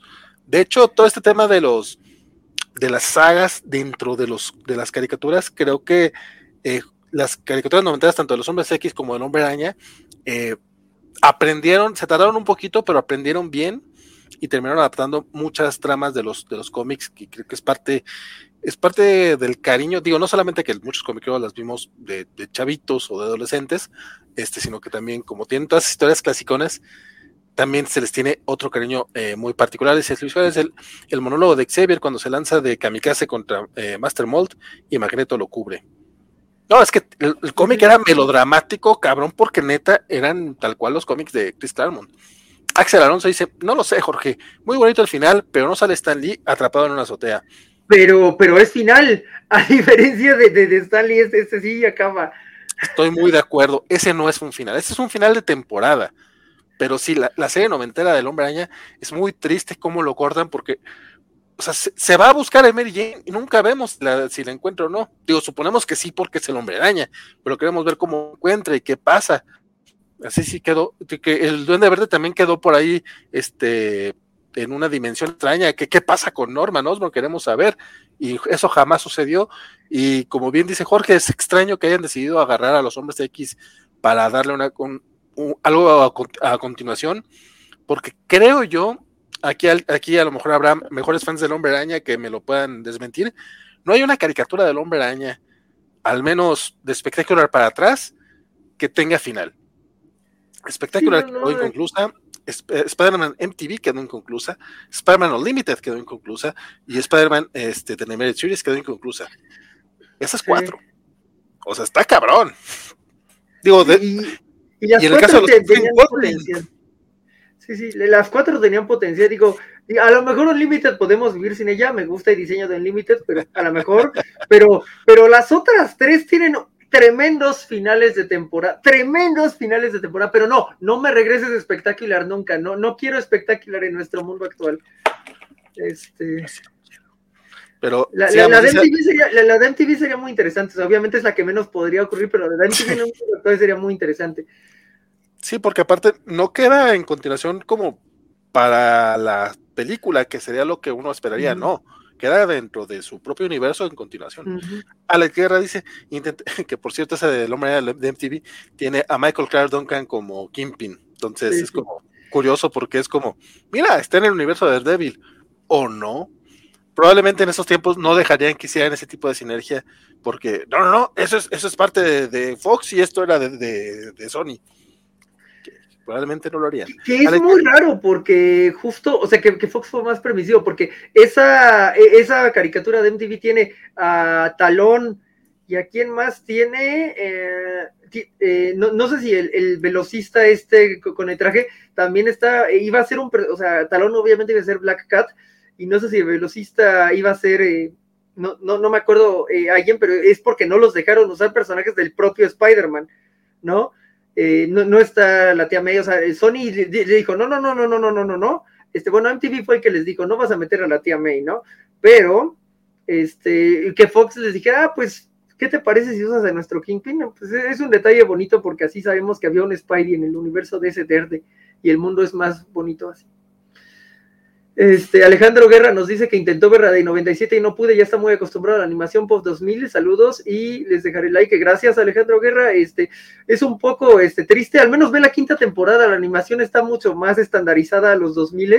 Este, es más baja de calidad, pero está estandarizada a los 2000, como la de Avengers, que se me olvida el nombre, pero mejor ah, no, no, no. The Avengers United Day Stand, la de los 90. Exacto. Ah, esa cosa está horrible. Eso sí, está horrible. Es muy mala, pero digamos que eh, la, animación está estandarizada a eso, pero la, la pero la, la, de X-Men sí está bien escrita y entonces no, no hay problema con eso, ¿no? Este, no, no, no. Em, yo intenté, intenté ver hace poquito esa, esa caricatura porque, porque a fin de cuentas son los Vengadores de la costa oeste. O sea, si somos, o sea, si somos muy, muy ñoños, que lo somos, eh, bueno, que lo soy, eh, pues estamos hablando que son, son Hawkeye, Wonder Man, este, Scarlet Witch, este, Hank Pym, digo, aquí lo, aquí lo ponen como Ant-Man, pero es Hank Pym al fin de cuentas. Este, ah, cabrón, se realizó la transmisión a través de Twitch. ¿Qué pasó, Twitch? No nos quites de, transmisión. Eh, y dije, seguramente tendrá un encanto. Viene, viene Tigra, vienen personajes que, me gustan.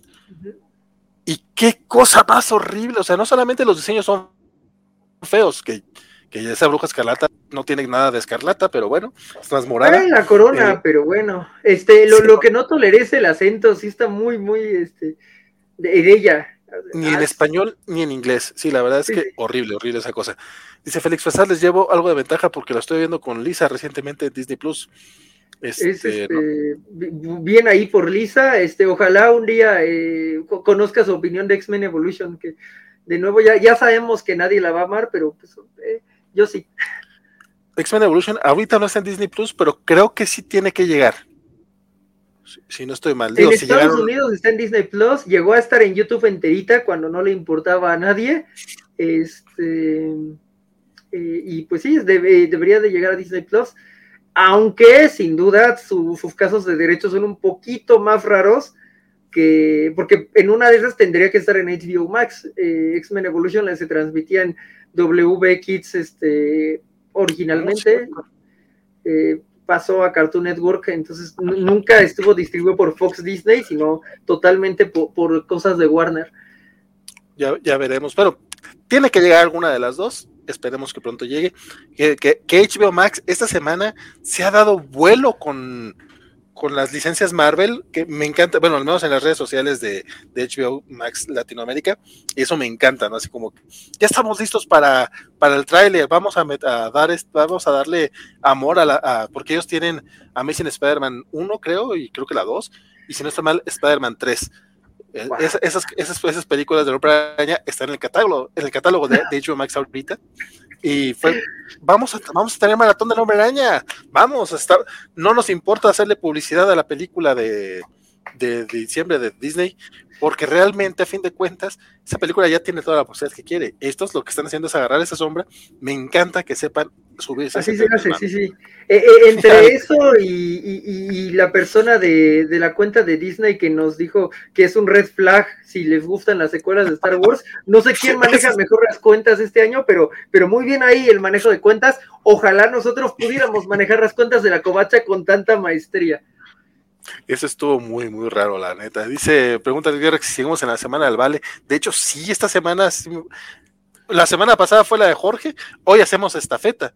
Porque sí, ayer tuve noticias, hoy tenemos este, este especial, mañana Nautas, que ya en la mañana ah, estará disponible para miembros el especial de X-Men, New X-Men, eh, los cómics de la semana, obviamente el viernes, y el sábado tenemos especial de, de, Harry Potter, cinco pinches días del vale. O sea, yo voy a descansar mañana porque eso ya lo grabamos, pero igual yo estaré por todas partes.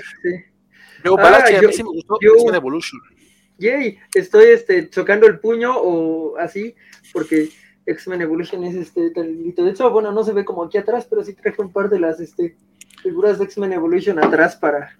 Este, esta fue la más difícil de conseguir, la, la, tormenta. está, está lindita, está eso. tiene un Evolution, yo tengo nada más un Cyclops que, que patea justamente ese Cyclops. Y este, una estatua que me, que me regaló Iván Maricotas. Los que estoy tratando de conseguir son los, son los X-Men de Fox, pero están muy difíciles. Dice Alejandro García, Spider-Man 3 y Amazing, uh, Amazing, Amazing 2 están en Netflix. Sí, pero también en HBO Max, compadre. Homecoming está en Prime y Far From Home en Netflix. Este, y Far From Home también está en Prime, si no estoy mal. ¿O ya la quitaron? La verdad es que todas las películas de Hombre Araña, eh, la única que no estaba eh, disponible hasta hace unos seis meses era Spider-Man 2. Esa estaba en claro video. O sea, esa la buscamos en Prime, porque mi hermano traía muchas ganas de verla en Prime, en, Netflix, en. Todavía no estaba HBO Max cuando la buscamos, en esas, ¿no? Y le dije, vamos a buscarla en claro. Ah, en claro nunca hay nada. En claro video estaba Spider-Man 2. Ahorita creo que ya, ya está disponible en Netflix, si no estoy mal. Eh, X-Men Evolution es muy, es muy adolescencia 2000 era, pero se merece más amor. Me encanta el capítulo del proyecto de Renacimiento y el de X23. Oye, pues de hecho ya, todo el mundo está hablando de X-Men Evolution. Vamos a hablar de X-Men Evolution más directo. Porque sí, justamente es esta caricatura que salió, ¿qué? Para el 2001, si no estoy mal. Que, que agarraba un poco la idea de la, de la, de la mansión como una escuela, a fin de cuentas, que, algo que se les olvidaba a muchos en muchas ocasiones. Y tenemos como maestros a Logan y a Tormenta nada más, bueno, el profesor X obviamente, y los demás eran estudiantes, desde Shadowcat hasta Cyclops, digo, en distintos grados de la escuela, claro, pero, pero justamente eso, nos regresaban a Kitty Pryde y a Nightcrawler a la, una alineación de los X-Men que tenemos rato que no los veíamos. Y este, eh, nada más para ir con Alucard, este, eh, Alucard soy yo, porque ahí, hay un póster de Kitty, este, de, Steven Gordon, y todo, todas las personas que me conocen desde los 16 años saben que abandoné personas reales por Rogue. Por eso estoy solo en la vida, pero no importa, abandoné personas reales por Rogue. O sea, era como de. esa Rogue es perfecta. Eh, eh, es como. Todas las demás waifus son una sombra de Rogue, pero bueno. Este. Y sí, eh, Axel llena un poco más X-Men Evolution en forma. Eh, sí, sale a finales de 2000, me parece, por ahí de noviembre de 2000, eh, como para coincidir con la película. Mm, bueno, no, no, coincidir en cuanto a trama, sino como para aprovechar el hype de la película. Axel dice que sí, el proyecto Renacimiento es el capítulo de Capitán América y el X23, pues es el capítulo que nos da X23. Tiene grandes capítulos, o sea, yo, yo sé que tiene capítulos bastante medianones o incluso malos pero me parece muy interesante eh, eso, ¿no? Que son X-Men en crecimiento y eh, aquí tengo esta eh, teoría que va a ser interesante comentar con Vale, es lo más cercano que hemos tenido a Cyclops líder de los cómics.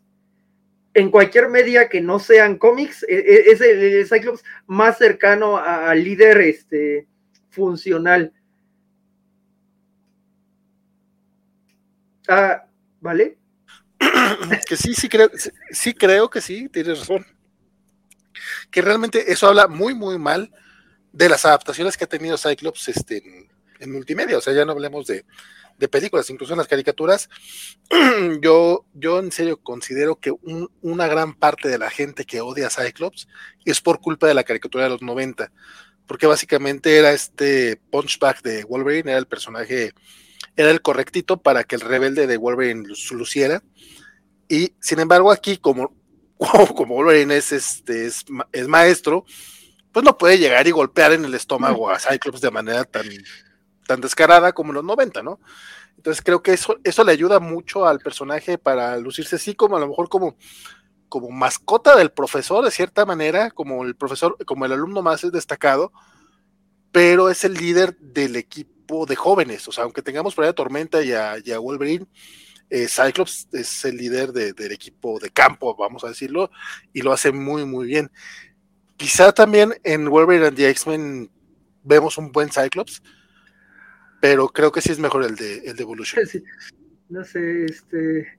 Ah, sí, eh, Nightcrawler teletransportándose a través de un infiernillo estaba interesante. Se, alcanza a ver nada más en, en un episodio en forma, que es uno de los dos episodios donde sale Forge.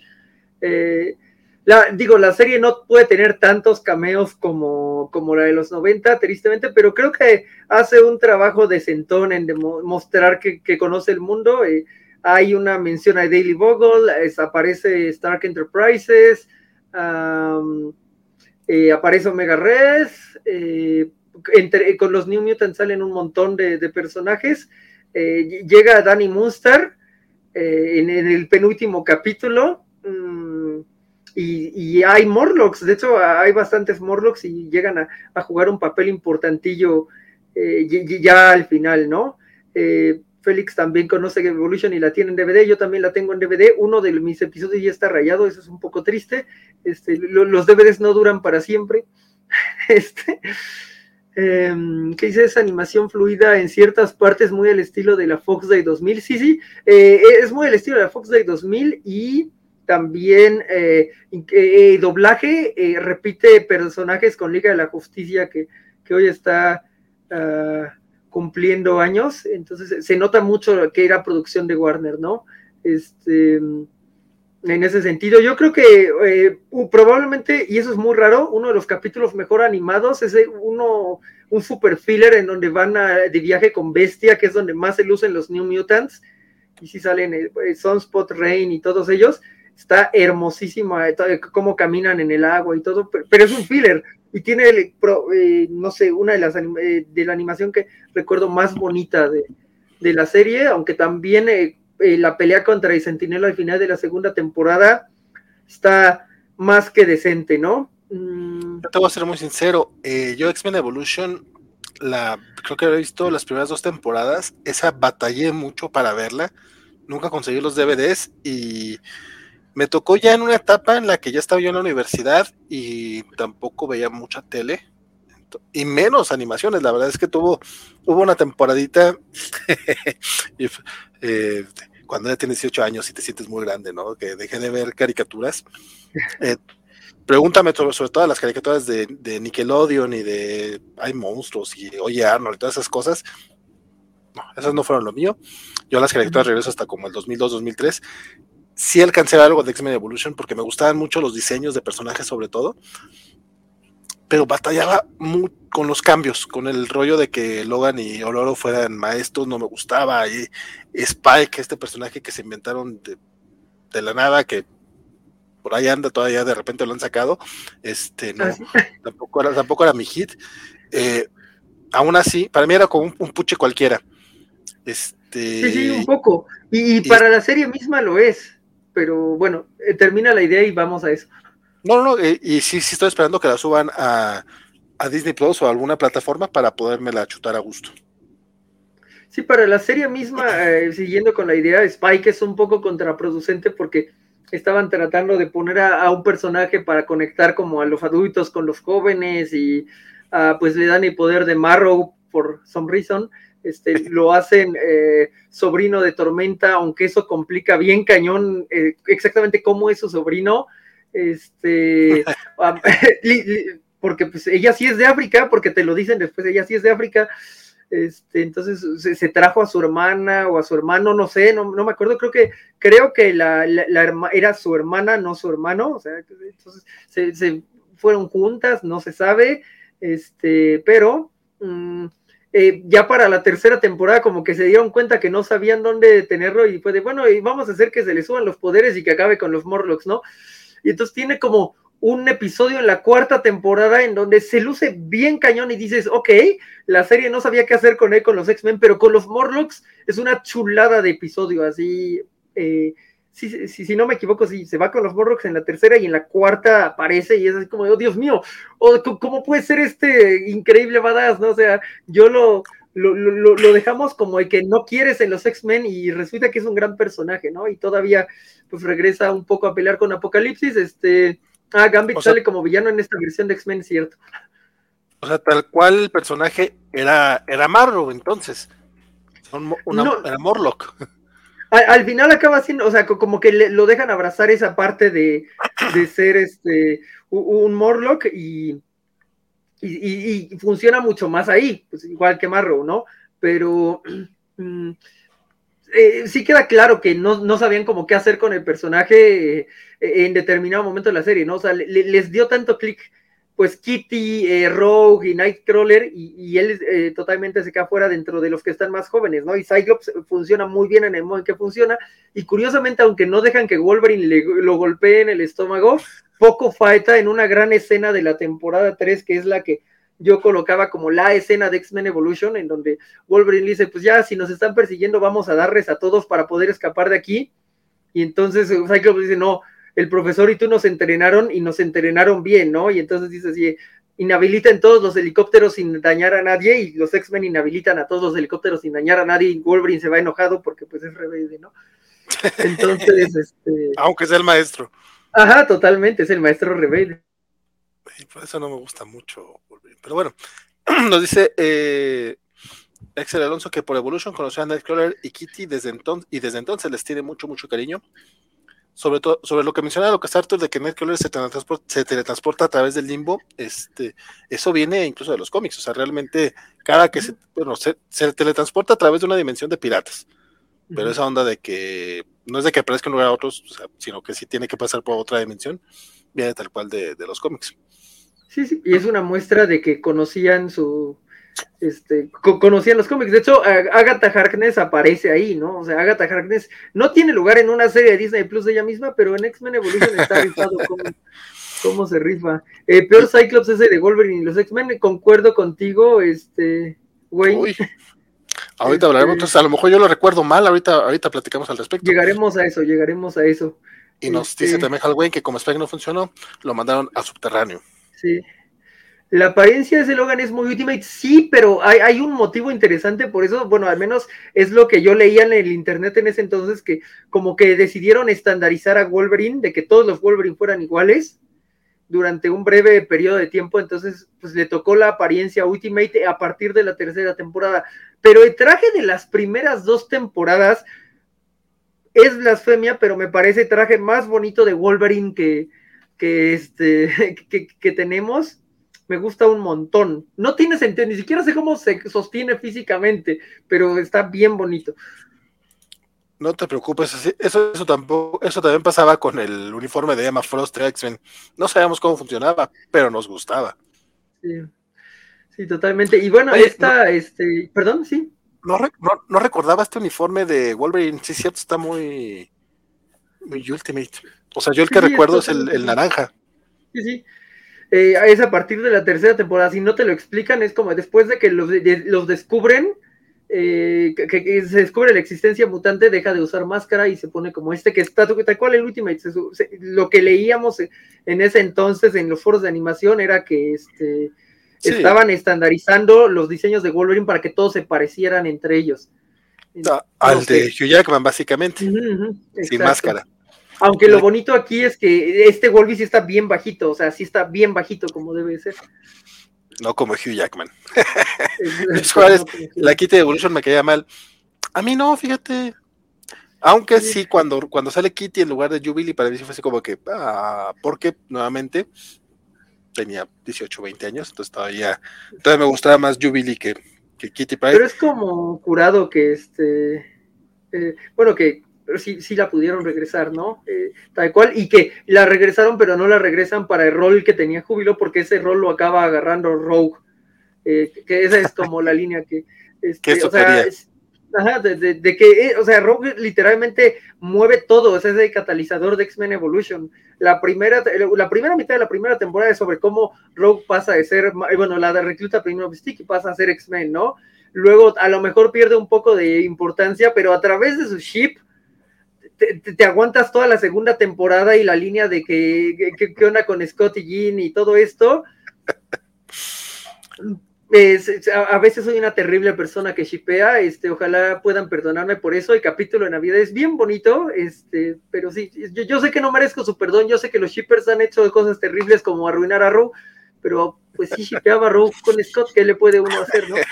Y, este, y luego, pues en la tercera temporada es la pieza de Apocalipsis y en la cuarta termina siendo la pieza contra Apocalipsis. Entonces, sí es un catalizador bien, bien importante, eh, e independientemente de otra cosa, e, es la rogue más al centro de todas las rogues en, cualquier media, este, que no sean cómics.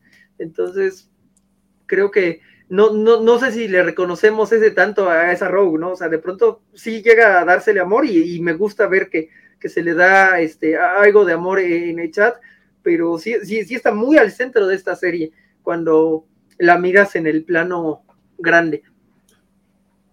y Félix Farsa nos pregunta que si no pasa por la dimensión de su padre, Azazel, se refiere a Nightcrawler.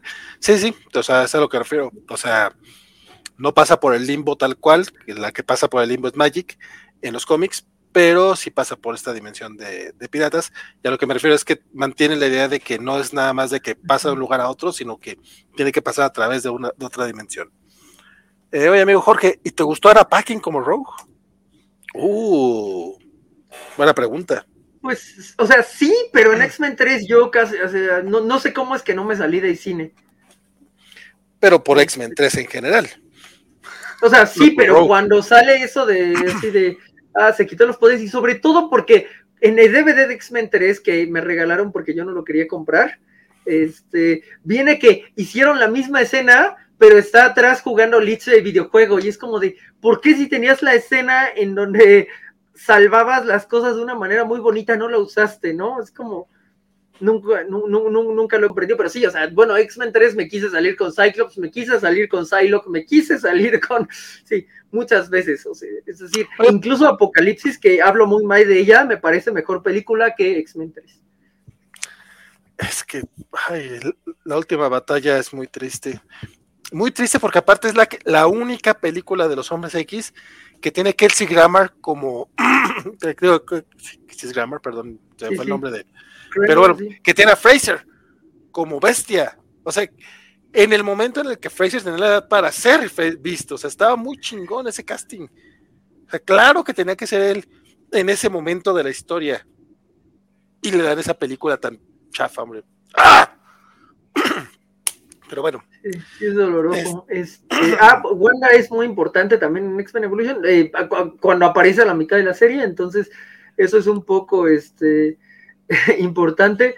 ¿Qué excusa le daban a los del pueblo para que vivieran en la mansión de Xavier? Pues que era como la boarding house, ¿no? O sea, ellos venían de diferentes lugares, de, otras ciudades y, y países, tal cual. Y pues ya, este ¿Cómo no me salí de cine en X-Men eh, sí, exacto, todos nos hacemos la misma pregunta. Y deja tú, que, la hemos visto por lo menos dos veces, decimos, ¿por qué la volví a ver? Creo que solo la he visto dos veces, de hecho.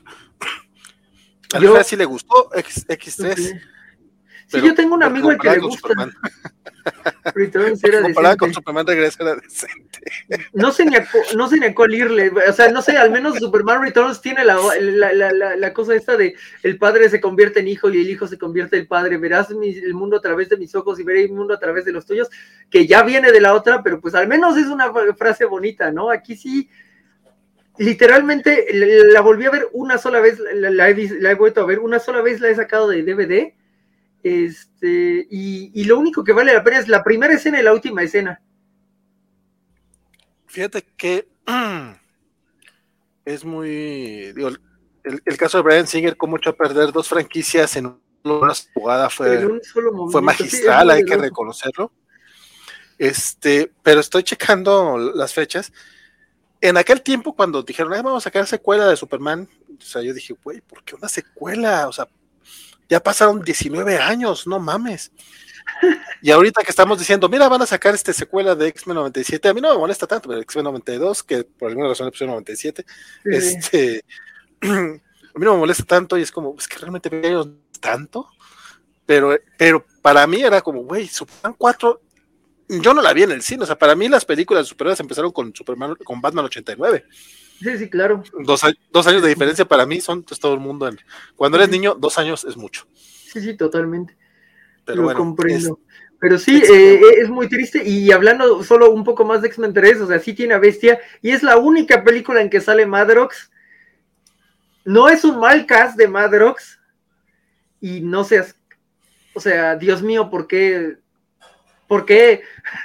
estaba, estaba, leyendo una, una entrevista de Chris Claremont, de hecho es una entrevista vieja, es como hace dos, tres años, donde le preguntaban sobre las películas de, Dark Phoenix. De hecho, ya, ya había salido la de Phoenix Oscura, entonces habría sido de hace dos años. Eh, decía que la bronca con eh, llevar al cine la, la, saga de Phoenix Oscura es que tendría que haber hecho lo que hizo Marvel Studios con los Vengadores, de ir construyendo la historia, que realmente podría ser similar a lo que hizo Sam Raimi con la trilogía del Hombre Araña donde pudo construir la relación de Peter con Harry Osborn. Mm, claro, lo de, lo de Jean Grey necesita mucho más exploración. La bronca es que las películas de, los hombres X, sobre todo las de Brian Singer, eran Wolverine, y sus amigos. Entonces, Jean Grey era un personaje ahí, era solamente el interés romántico que le iba a poner el cuerno a, a Cíclope y ya. O sea, realmente no era un personaje. Era más personaje que Cyclops, es cierto, pero no, o sea, fuera de la primera película no tienen mucho desarrollo de, de, Jean Grey para llegar a Fénix Oscura y que te preocupe que Jean Grey sea villana. Y decía que, que Claremont decía que lo ideal sería una serie tipo Game of Thrones. No, les cuate como que la tenía muy clavada porque lo menciona como dos o tres veces. Y es que es cierto, no sé si en aquel momento ya estaban este, peloteando las ideas. Digo, ya existía Daredevil y las series de Netflix que podremos rescatar las tres, las tres temporadas de Daredevil y la una y la tres de Jessica Jones, eh, sin mayor problema. Entonces, pero él decía pues que estos, este, esta historia se requiere en una saga. Eh, dice 12 capítulos, 12 números de cómic. Sí, ahí sí puedes construir a Fénix Oscura. Y sí, cierto, es algo que podrían hacer.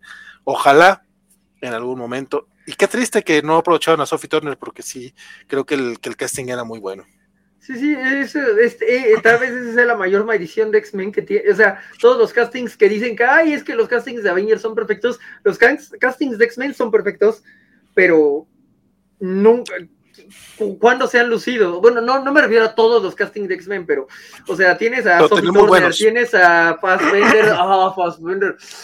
Este, tienes a Ian McKellen, tienes a Patrick Stewart, tienes a Ian McKellen. Este... Cuando, anunciaron a Ian McKellen, dije, ¿por qué ese viejito va a ser Magneto? Y cuando lo veo, dije, qué bruto, qué. Claro. Yo no conocía a Ian McKellen hasta esa película. Es brutal, o sea, eh, eh, en X-Men 1 es, tan brutal. Eh, y, cuando ves X-Men 1 y tienes 12 años, pues es que, ah, X, pero luego lo vuelves a ver y todas las escenas de Ian McKellen se come la escenografía tan cañón, así de, we are the future stars, no them, they no longer matter, todo lo que dices, no, o sea, lo, lo, tienen eh, a la perfección. Digo, también vender tiene un magneto a la perfección, pero sí. Tenemos, tenemos que hacer un especial de las películas de los X-Men. Lástima que no lo programamos para este mes, pero después armamos uno porque sí. Eh, X-Men, X-Men 1 y X-Men 2 no son perfectas, porque no lo son, pero tienen tantos destellos de genialidad que están fácil en el top 10 de las películas de superhéroes, creo yo. Sí, para mí X-Men, o sea, X-Men 2 sigue ahí, digamos que as a whole, X-Men 1 a lo mejor se le nota más la edad, pero es que tiene escenas tan buenas y, eso es lo, lo, que a mí diálogos, Los diálogos, qué bruto. Sí, pero bueno, no estamos hablando de eso. Sí, sí, no estamos hablando, vamos a ir un poco a las créditos. ¿Cuáles son tus episodios favoritos? Digo, yo, yo podría decir que eh, eh, Día de Resurgimiento, si no me. No, no, no, se llama Stop of Heroes, cuando van a vencer a Juggernaut y que Cyclops es como el super jefe y que Rogue se da one on one con Juggernaut. Es Día de Resurgimiento, es de mis favoritos, pero ¿cuál, ¿cuáles serían tus favoritos? Híjole, compadre. De los que recuerdas. recuerdo generalidades de X-Men Evolution. Yo sí te, voy a ser muy, muy sincero.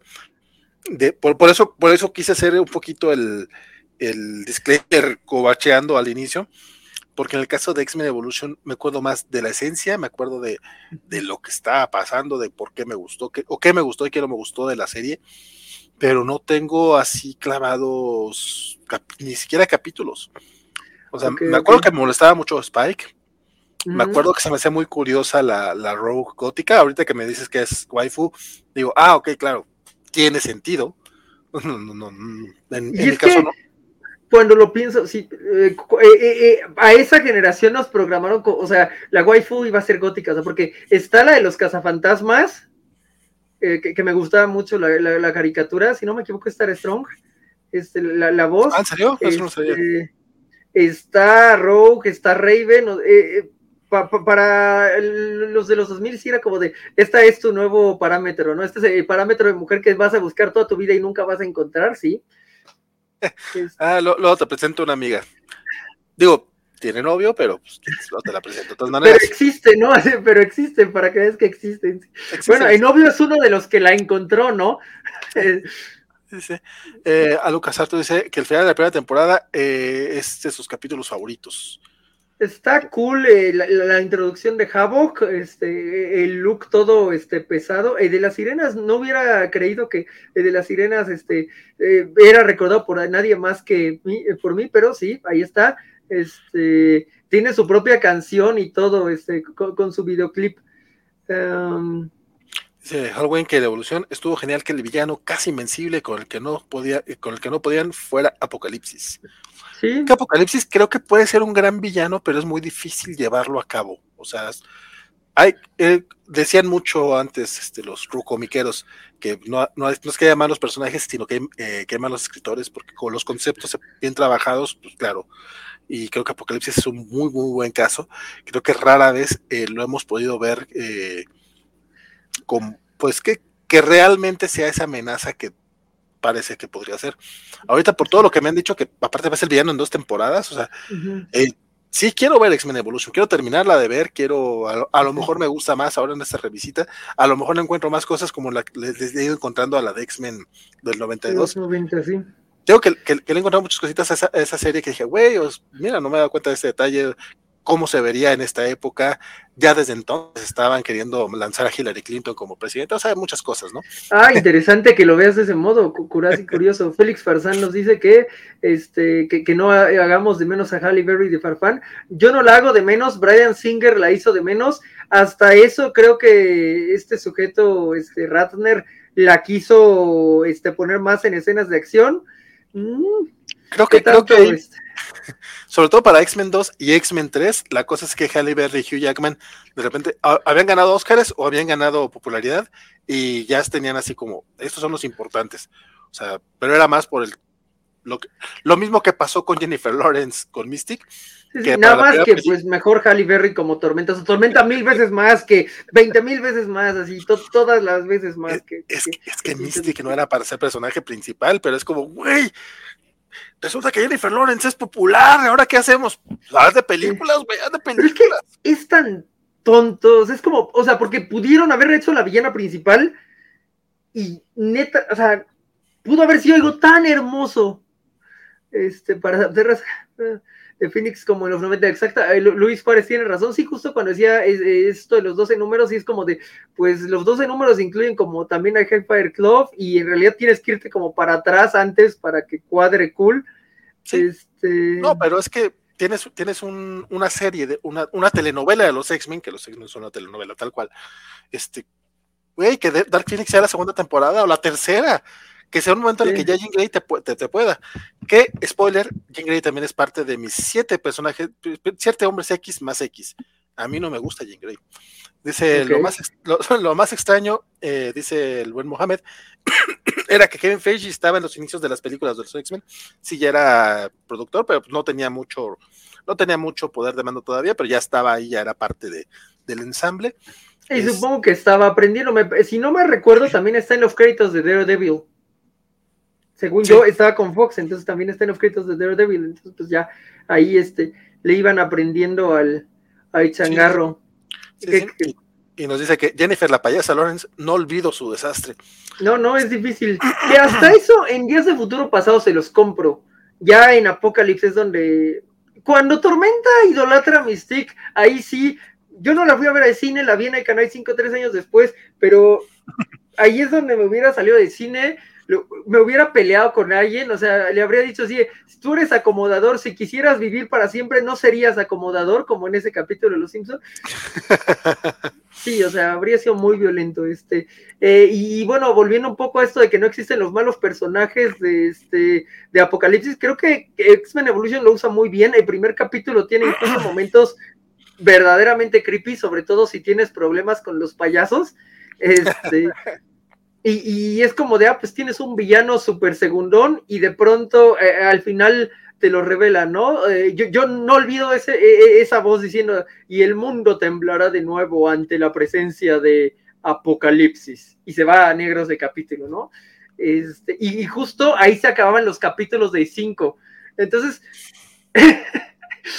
lo que tuve que hacer para ver lo que seguía, decía como de, este, primero fui con, eh, así, mi primo me avisaba cuando había cable, y entonces un domingo fui a su casa y vi los de Centinela, y luego cuando los empezaron a pasar fui a la casa de unos amigos y iba con la abuelita de un vecino mío, así de, señora, ¿me deja ver X-Men Evolution? Así, ah, es que esa serie le pelea, o sea, como, como ya no tienes que pelearle a ninguna serie, o sea, terminar de ver esa serie fue todo un esfuerzo y y no va a volver a pasar. Entonces, eh, el, lugar en su corazón solo se, volvió más grande a través de esa pelea de, de, que pues yo no era quien le hablara a una señora o, a nadie en general bien y entonces así de tocar la, puerta y decir, hola, eh, yo soy el, amigo de su nieto, este, ¿puedo ver una caricatura este, en su tele con cable?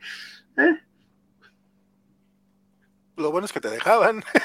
Sí, sí, o sea, lo bueno es que funcionó, ¿no? Y, y, era, y también me que como que llegaba media hora antes y entonces ahí también vi los caballeros de Zodíaco en Asgard. lindo, lindo. Dice Félix que gracias por la Rucomiquero. Compadre, Rucomiquero es marca registrada de Francisco Espinosa. Eh, Superior Iron dice, esperamos ver el regreso de Fantastic Four y Avengers. Fíjate que ya fuera de broma, este, yo sí no espero que lo hagan tanto, o sea, es como curioso lo de X-Men, este, quizás sí me gustaría ver este, el final de, de Avengers Mighty Heroes y de Spectacular Spider-Man, pero ya con Cuatro Fantásticos pueden hacer algo nuevo, con Iron Man pueden hacer algo nuevo, este, de hecho sería curioso con Iron Man, porque ahorita no sé si vayan a quererle dar amor al personaje, ahora que regresaron los Cuatro Fantásticos y los X-Men, pues ya tienen con qué darle amor a los personajes de verdad que, realmente nos gustan. Dice Elizabeth Ugalde, que hace presente por acá en el chat del Twitch, y dice, wow, Jorge, te admiraré por esas, por, por eso siempre, lo de tocarle a la señora. Fuiste a tocarle a la señora y a Elizabeth le gusta eso.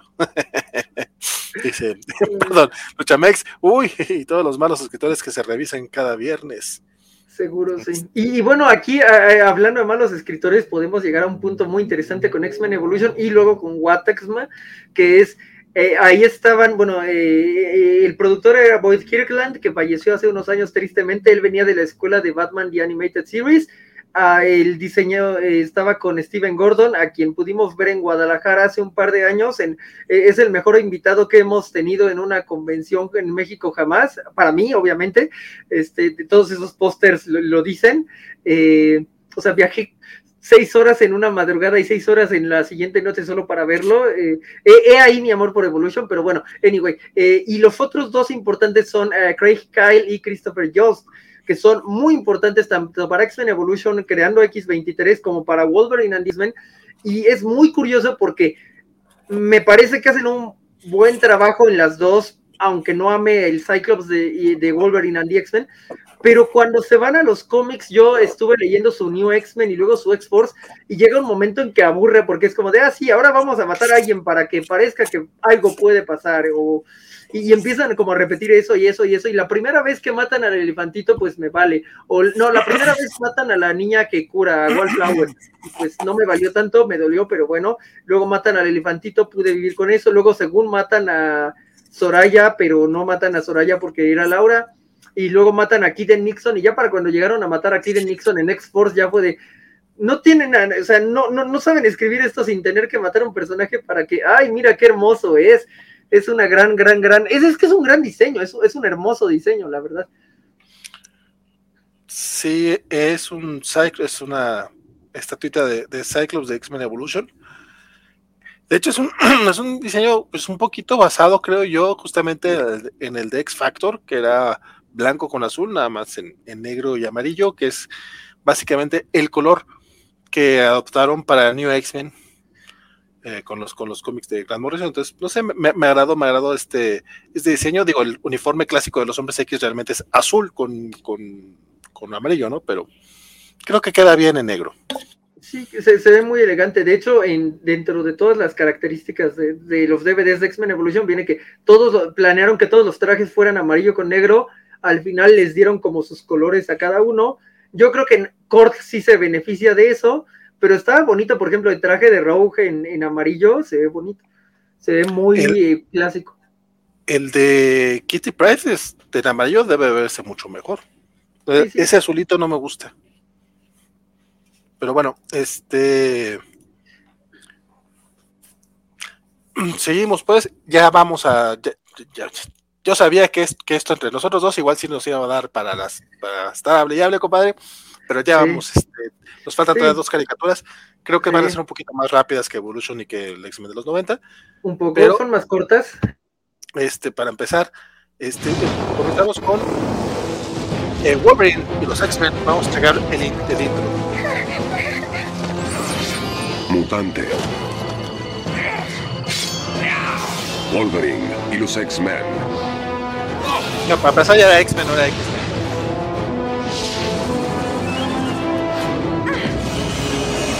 Team Emma. Uh. Super Team Emma. Es más, ¿quién así es Team Jean Grey? Necesitamos saberlo en los comentarios, porque aquí no, no tengo ningún Emma Frost a la mano, pero hay cuatro Emma Frost alrededor de, esta, de, de este cuarto. Fíjate que yo casi no tengo Emmas. Debería solucionar eso. Eh, y creo que sí tengo varias Jean Grace. Pero es que es un poco más fácil tener jeans que, que Emma Frost. Pues no tanto, digo, considerando que lo que tienes de Jean Grey es la del este, la Dark Phoenix del Twin, that's not easy, esa no es fácil, esa. No la tengo, este, no, no, no, Uy, me arrepiento tanto, este, perdón, pausa de Wolverine and the X-Men. Este, hubo un tiempo que me alejé de, de las figuras de, de, las Marvel Legends y el tío Juanjo, que lo pueden ver en los unboxings de la covacha que edita mi estimado Jorge, justamente, eh, ya, ya le he entrado otra vez de lleno a, esas líneas. Y una vez que, ya ves, casual, yo andaba en San Diego, pues, pues, cada año ando por allá. Este, me dice, güey, si consigues este pack de Cyclops y de de Jean Grey, que es de la Fénix Oscura, que era exclusivo de Toy Biz. De hecho, fue cuando. No, de Toy Biz no, pavoso. De Toy R que era cuando Toy estaba por, por eh, chupar faros. Este, te lo encargo. Y ah, sí, pues cómo no. De pura casualidad lo vi en un puesto por ahí abandonado en 50 dólares y dije, está caro. Oye, güey, lo encontré en 50 dólares, ¿lo vas a querer? Este, pinche Juans se tardó en contestarme, yo creo, como uno, una media hora, una hora más o menos. Obviamente yo no iba a estar en el puesto ahí media hora perdiendo el tiempo en una convención, en la que fuera, no va a estar media hora en un puesto. No, ya me veo otra parte, no, que sí lo quiero, a ver si lo encuentro. Sí, ahí estaba, abandonado por ahí, entre todo lo que había. Después de que lo vi, ya lo tuve en, las manos, lo vi, yo lo pagué, le eché, ah, pues están chidos, igual si me los vengo comprando. No lo volví a ver jamás en la vida.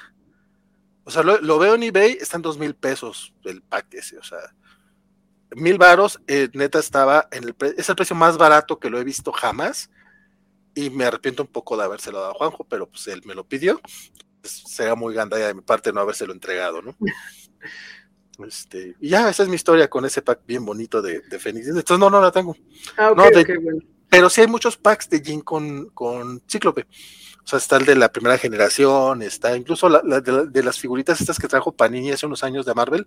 La única que trajo de Cyclops era un Cyclops con Jean Grey. la vi, la, vi una vez en un puesto de, este, de, de barateo y decía que tenían 60% de descuento. Y entonces sacaron la operación y no era de 60, le estaban dando el 40% de descuento y no la compré por eso. Y luego dije, bueno, eran 20 pesos, ¿por qué tuviste que ser tan específico? Porque no era de 40 y es de 60, sino de 40. A veces me odio por, por esos detalles. Este, nos preguntaron un par de cosas nada más de, de, Evolution antes de, ya sé que ya entramos, pero sí, eh, un gran error de X-Men ah, Evolution en un capítulo de eh, que precisamente es totalmente Cyclops centric, donde empieza a salir con Jean Grey este, lo tira Mystique en México y está en una plataforma casi, casi, bueno, está en una super desierto, no, no, sé si era una plataforma petrolera, tal vez estoy exagerando, pero creo que sí. Eh, y, de, y, de, pronto está en un hospital en la Ciudad de México y en la Plaza de las Tres Culturas. Entonces, en X-Men Evolution vinieron a la Ciudad de México, pero sí tenían la asunción que de que estaban en el desierto. Digo, no, no hay manera porque lo más cercano serían los desiertos por Pachuca y lo habrían llevado a un hospital en Pachuca, no se lo habrían traído a la Ciudad de México, pero bueno, este, es un gran punto. Yo, yo también tenía como un gran problema con eso, pero por otro lado yo me la pasaba en Tlatelolco este, en el 2004 y decía, ah, aquí estuvo Cyclops. Entonces, sí, uno de adolescente es muy estúpido y raro, pero... Ah, estás muteado otra vez, ¿vale? Pero definitivamente debería terminar de ver X-Men Evolution. Halloween dice que cree que solo en Evolution Wolverine no estaba enamorado de Jean Grey porque sería eh, pederasta, compadre. O sea, Statutory rape. Hay que, hay en el último año no, pero, pero sí. Hay que reconocer, pues, pero, es, muy raro, porque pues las tres me gustaban un montón, o sea, bueno, o sea, Rogue por encima de las otras dos, pero las y, porque yo tenía eh, 13, 14, 15, y ahora que ya no tengo eso, sí es como de, ah, me siento mal, pero bueno, este, sigo diciendo que, eh, no sé, deben de haber crecido al, mismo ritmo que yo y entonces ya, no debo de sentirme mal, pero... Ah. es, la razón por la que yo todavía veo los videos de Upside Down Again y no me siento mal. Ok, sí, sí, sí, tiene todo el sentido del mundo, sí, sí, sí. pero, pero veo algo de Ariana Grande o de es el único nombre que me acuerdo ahorita de los nuevos. La verdad es que no las ubico también a las, a las nuevas cantantes. O misma Zendaya, o sea, pues están muy chavitas, la neta. O sea, no, sí, Zendaya no, aplica. Pero luego están. entiendo tu punto. Oye, nada más como, como último chisme de X-Men Evolution, es, este monito. Ese tío es el que me, el que me regalaron. Eh, costaba 20 dólares, estaba en liquidación y había un chingo allá en. También fue de San Diego. Y es como, güey, ¿por qué no lo compré más para revender? 20 dólares, güey. Estaban regalados. Sí, y, bueno, y me lo regalaron entonces. me podrías haber revendido uno a mí. Había un coloso, o sea, esas, eh, había tres estatuas. Está el Magneto, que a veces mi, este, mi, corazón loco me dice, cómpralo, nada más por los magnetos. Estaba Cyclops, estaba el Capitán América, que tiene un hermoso diseño, y estaba Coloso. Entonces, creo que las cuatro estatuas lo valían un montón, no son particularmente caras, todavía igual y se pueden conseguir a precios mucho más decentes de lo que una estatua de ese tamaño de otras cosas se consigue, entonces igual lo valdría. Refinerías Capozaico, ok, ok. Este, Mohamed, este, Giovanni nos está dando una, una probabilidad, pero es que sí había desierto, entonces a menos que haya como un desierto hacia Catepec y terminar en la refinería de Azcapotzalco o algo así, no sé, este, o, que el desierto en realidad haya sido el parque bicentenario en su estado anterior, antes de que lo remodelaran, sería un poco difícil de, llegar a ello. Mm, en X-Men son buenos poniendo locaciones raras en Latinoamérica, en Evolution, la CDMX, desértica y en First Class la Villa Gasel con montañas nevadas en vez de playita. Buen punto de The First Class, sí, sí. Los argentinos este, se rieron mucho con esa escena. Yo me imagino que sí, o sea, es como si te pusieran eh, Huatulco y te ponen el Nevado de Toluca en el fondo, ¿no? Es una cosa así. Sí, sí. Eh, Félix nos dice que la respuesta no vale porque en X-Men Ultimate la loga no le importó y considerarlo para James que nació hace rato, Jean siempre será una niña. Es cierto, pero lo peor de, de, del Ultimate Logan ni siquiera es Jean Grey, yo creo que es Mary Jane Watson. Ay, güey, ahí se vio todavía peor, sí es cierto. bueno, pero también hay que tener en cuenta que, eh, que, sí se, que sí se le ve feo a ese güey. O sea, sí es como, pinche Logan, te pasas de lanza, güey. O sea, la cosa es que era rebelde. Axel Alonso, el problema con Wolverine and the X-Men es que era muy regular su transmisión en TV. Por lo demás, me pareció interesante la premisa, a pesar de lo, de lo raro de ver a Wolverine como líder. Lo mejor, Emma Frost. En todo nivel, Emma Frost, o sea, como personaje Emma Frost, como construcción Emma Frost, como waifu Emma Frost, este, o sea, es una serie que tiene a Kitty y a Rogue y Emma se las come enteras. Digo, yo sé que ustedes, eh, para todos, Emma se las come enteras en todos los universos, pero no siempre, no siempre. A veces Rogue y Kitty se defienden muy bien. Aquí no. Así, aquí Dios bendiga a Emma Frost, este, supremacía Frost. Que, lamentablemente es la única animación que hemos tenido con, con Emma, porque pues, obviamente los otros son este son, versiones anteriores a que Emma formara parte del equipo principal de los X-Men bueno, no really, porque vamos a ver que hay una Emma con demasiada trama en el anime de los X-Men. Este, pero, pero ahí todas tienen demasiada trama, which is not nice. Ya hemos hablado de eso en 20 mil programas, pero nunca se dice suficientes veces. Menos trama es mejor. Este, pero sí, eh, Emma Frost aparece en Pride of the X-Men como villana, pero sí, esta es como la primera aparición en donde le ves como todos esos, eh, esas tonalidades que, que puede dar el personaje. Es muy curado porque Coloso está en el póster. Hay una figura de Coloso que quiero conseguir nada más por, porque por, ya, me empecé a conseguir las figuras de Wolverine and X-Men que están baratillas ahí en, el, en, la, en la paca, pero Coloso no aparece, a menos que esté muy equivocado, aparece como cinco eh, en el primer capítulo y nunca lo re reclutan, entonces no regresa, pero le hicieron figura y aparece en el póster como si fuera como una, una gran pieza ahí, pero no lo es. Este, uh, Hallway nos dice que es una gran pelea la de Wolverine versus, contra Hulk en, en esa serie, y de hecho eh, ciertamente aquí ya se ve un poco de integración porque la película de Wolverine contra Hulk eh, de, Lionsgate, bueno, el corto que viene junto con la de Hulk contra Thor, sí es, eh, sí funciona y encaja con esta serie. Entonces, en teoría, esta serie son 26 capítulos y una película. ¿Son 25 capítulos? Recordaba que eran menos. 26 sí, perdón, me equivoqué. Este, 26. No, no, tú dijiste, tú dijiste, 26, no sé por qué yo dije 25. Este, ok. sí. Dice, nos a ver con Apocalipsis. Sí, de, lo que más recuerdo de esta caricatura yo es justamente ese final en el que se veía venir la era de Apocalipsis, porque no era nada más Apocalipsis, era, era este otro universo, era, era justamente Age of Apocalypse, y que nunca, nunca lo terminamos. Dice eh, Wolverine the X-Men traduce muy bien a Emma post New X-Men House of M. Sí, ciertamente. Luis Juárez, por regla de un, un tercio más tres, Wolverine solo puede andar con señoras de la tercera edad. Ah, sí, sí, esa, es una regla importante, pero pues no. Este, bueno, pues, eh, en el universo 616 eso significa Black Widow, así que no queda mal parado, pero. este... Sí, por lo menos ahí así la vio en la, en la Segunda Guerra Mundial. Dice, dice el que ella no vio, la, no esta serie y no conocía a Emma Frost hasta que supo que a mí me gustaba. Y yo, pues es que te faltó leer también a Astonishing X-Men. Pues, ok, entiendo que New X-Men a lo mejor no, pero Astonishing X-Men me parece una gran serie que mezcla muy bien las ideas de Grant Morrison con, los, con las historias de Chris Claremont y nos da aparte un toque muy Joss Whedon a todos. es como lo mejor de tres mundos, diría yo. Dice Félix, esa respuesta no vale porque... Ah, ok, ya, ya, ya. Entonces, esto ya lo leímos. Y Halloween dice, fue una gran serie que trajo una empresa canadiense. Oye, Wolverine and the X-Men, yo recordaba un Cyclops eh, más o menos decente. O sea, sí queda segundo, porque a fin de cuentas Wolverine es el principal aquí, y eso queda muy claro.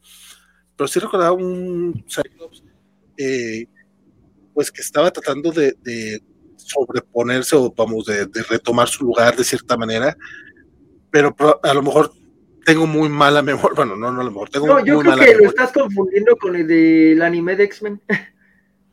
Este, eh, porque... No, creo. Porque, el problema aquí es que sí, lo, sí te lo ponen muy, este, o, es decir, para que Wolverine sea el líder moral, Cyclops se convierte en el rebelde. Pero, pero es como el revés de dolido. Y ese revés de dolido que le tenía miedo a que le quitaran a Jean. Entonces, sí lo dejan muy, muy, muy. Bueno, eh, Emma Frost lo, levanta en su asombrosidad, levanta mucho al personaje, pero, pero, este. Eh, no sé, tiene momentos muy malos, porque tienen que equilibrar de, algún modo lo de, y tú Logan, tú debes guiarlos, ¿no? Es como de, pues, ah, porque aparte fue una objetada de Xavier, es como de todo el tiempo le dijo a Cyclops que los iba a guiar, pero cuando desapareció dijo, y tú Logan, tú debes guiarlos. Yo me acuerdo de eso en el tráiler, eh, de, and you Logan, you must lead them, y sí fue de, ay Dios.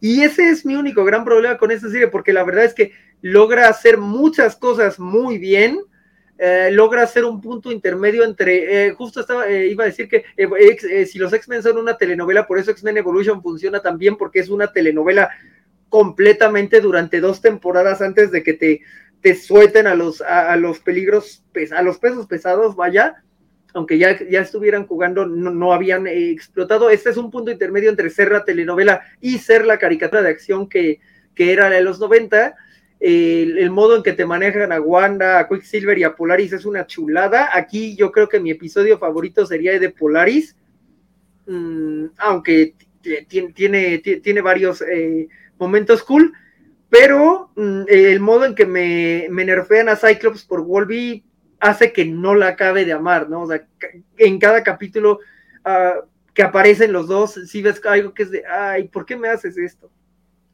Este, lo más extraño es la extraña aparición de Gambito, pues mantiene un poco el rol de X-Men Evolution como villano, ya no hablamos más de que al final Rowe ya lo andaba este, convenciendo chido, pero eh, en, Evolution aquí mantiene como el rol de villano y lo, clavan con Polaris, interesantemente, o sea, raro, este, que, aparte Polaris y esta niñita, entonces aquí el, que, queda mal es, es Gambit, porque pues... Gambit tampoco se ve muy decente Sí, no, no, no, se, ve poco decentón, pero este. Em, eh, sí, Polaris se ve como de 15, 16 y él sí se ve como de veintitantos. Entonces, sí, sí, sí, sí, está un poco pesado. Em, eh, por eso ni protestó cuando Logan es el líder de lo que peor Scott. Sí, sí, sí, sí, sí, creo que es el peor Scott. Luego está este capítulo que es como una patada doble y un golpe con un tubo para mí, porque es donde Scott queda peor, así pues se, va de no me importa, voy a ir a buscar a Jean, se mete en la guarida de Sinister y su enemigo es Madrox. Es como de otra vez ahí está Madrox una sola, en una sola ocasión y, lo, y nada más es como el, el henchman que no este, o sea, que no, no, tiene ningún motivo, eh, ahí está como, como henchman, y es como de, ¿por qué me, por qué me repetiste X-Men 3 aquí? Este, me duele mucho, ¿no? Porque además eh, cuando sale Wolverine and the X-Men, supuestamente en 2009, pero aquí en México llega con, no sé si era Jetix todavía o ya era Disney XD, un año antes, llega en septiembre de 2008, nadie sabe por qué, este, eh, ya estaba X Factor eh, de, Peter David y entonces eh, aquí me dolió todavía más Madrox.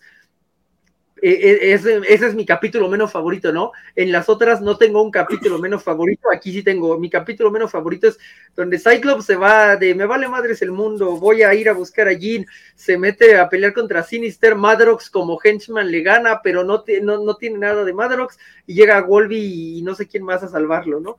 Este, Elizabeth no creo que esté en, Disney XD, ah, no, me parece que no está en Disney XD. No está en Disney Plus. Disney Plus, sí, perdón, es que eh, me, estaba transportando a los 2000, porque insisto, se estrenó aquí. Me acuerdo que yo estaba en la casa con, con mis de mis sobrinos y fue de, ah, sí, están pasando los X-Men, hija, pues si es Jetix, están pasando los de los 90, ¿no? Y de pronto es como, ¿por qué están pasando una caricatura? No? Así estos se estrenan en, siete meses, ¿no? Era Jetix aún, efectivamente, ¿no? Este, y, sí, eh, ¿Aquí lo pasaron antes, en serio? Siete meses antes. Y ya doblado, ya doblado, es como, ¿what? Este. James y mm, Remy James y Remy. sí. Los que inventaron lo de amo su inocencia, amo sus errores. Y, para la Polaris de esta caricatura realmente aplica, ¿eh? O sea, es, esta Polaris sí es la de amo su inocencia, o sea, no, no, no, no, no, no estoy cantando, pero sí, sí es muy tiernita. Este, no, no es. Eh, ajá. Luis Juárez dice que el capítulo cuando Nightcrawler viaja a Genosha es adaptado de Excalibur, escrito por Warren Ellis, justamente de la época de, de la era de Apocalipsis.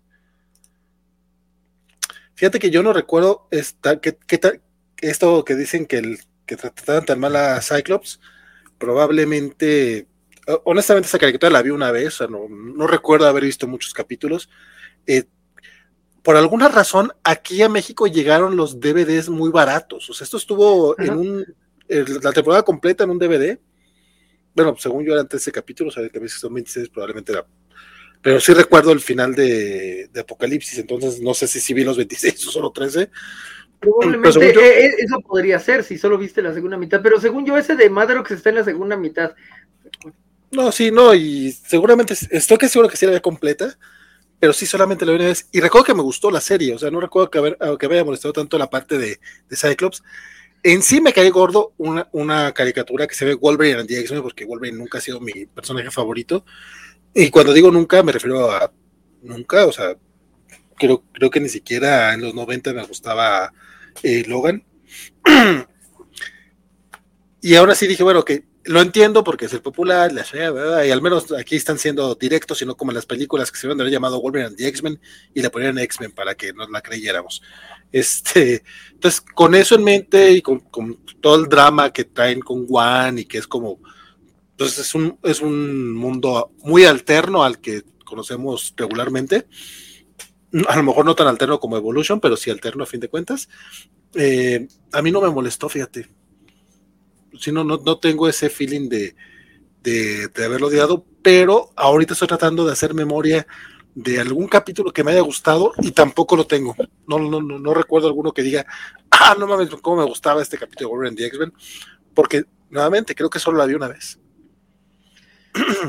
Sí, sí pasa. Eh, ciertamente los DVDs yo los encontré baratísimos, como en 30 pesos, cuatro, por ahí los tengo todavía pero el cuarto no traía el último, último capítulo, se quedaba en la parte 2.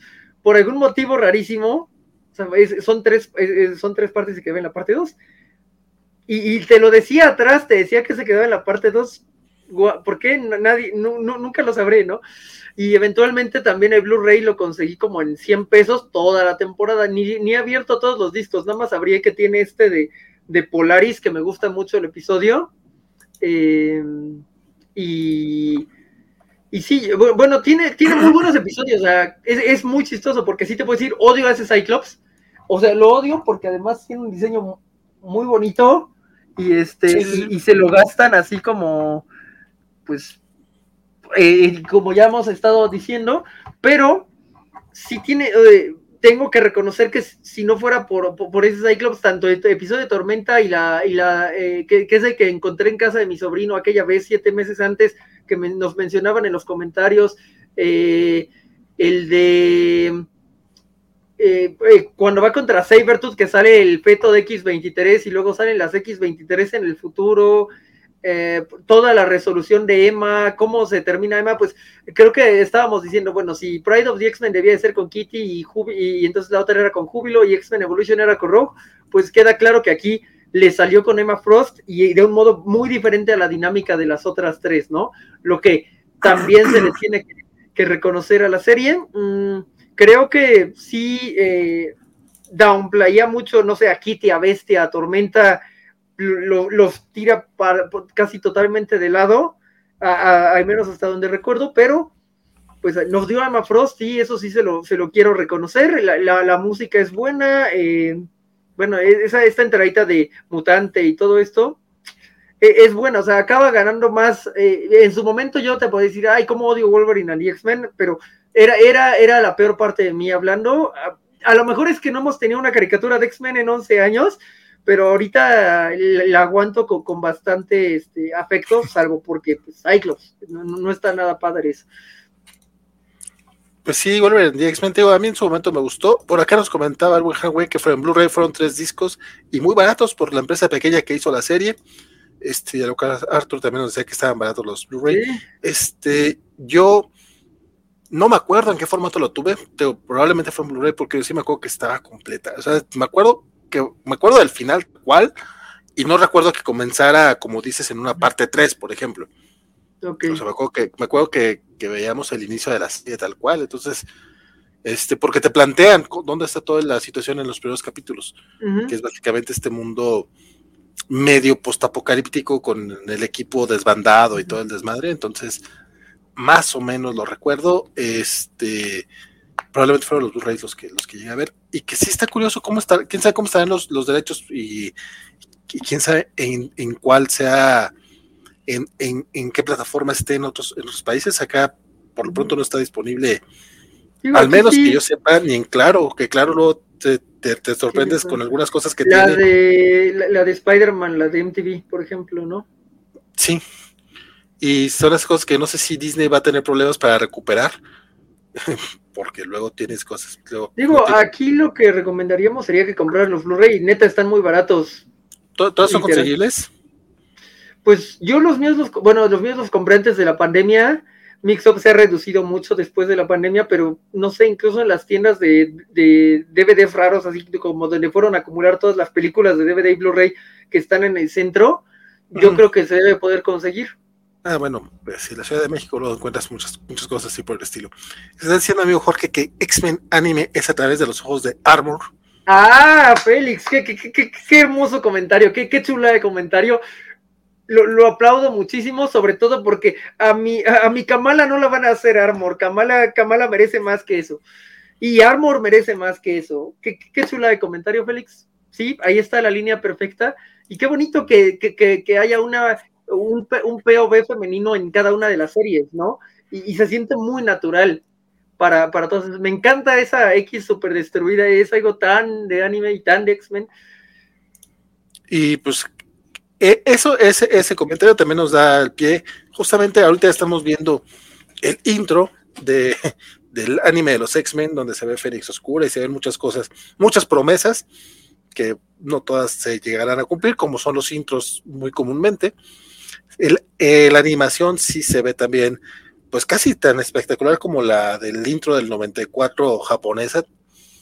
Y los diseños muy basados en, la versión post, eh, post, post, post, este Gran Morrison, post New X-Men.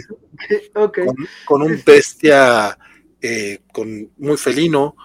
tenemos a Armor, que es este personaje que apareció para lo que fue Astonishing X-Men.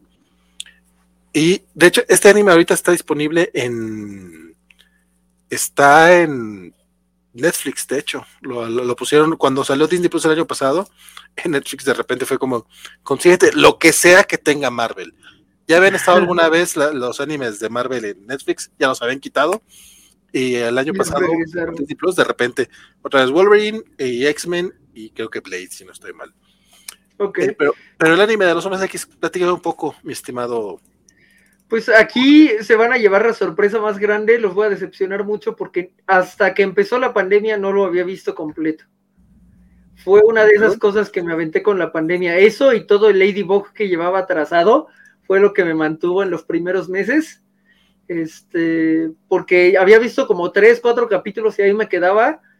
Y ya pues en la pandemia logré forzarme a verlo y terminó gustándome mm, bastante para lo que es. De hecho, una de mis eh, planes de, compra para Navidad es el, no me acuerdo si es DVD o Blu-ray que vi por ahí a muy buen precio la, para hacer serie y este entonces eh, no, lo he visto eh, porque además también empieza otra vez con Jean muerta y Cyclops sufriendo y sí ciertamente siempre mezclan a Proteus con Legion este y Cyclops sufriendo bueno en X-Men Evolution no pero o sí no o sí este no, me acuerdo mucho del capítulo, la cuarta temporada es la que menos vi, pero bueno, no regresemos a X-Men Evolution. Empieza con Cyclops sufriendo y entonces eh, me daba esta vibra de otra vez vamos a lo mismo, ¿no? Porque aquí sí, este Wolverine le pega así, levántate, Somers, maldito seas, ¿no? Porque además estuvo como un año en, donde murió Jean, que es en donde está la X esa, llorando, ¿no? Y, Wolverine va por él y es de tienes que hacer tú, pero a diferencia de The Wolverine and the X-Men, este Cyclops sí empieza como a agarrar la onda poco a poco y está otra vez linda su, su relación con, con Emma Frost. Este. No, no, tú mm, sigue, tú sigue, tú sigue la relación. Ok, ok.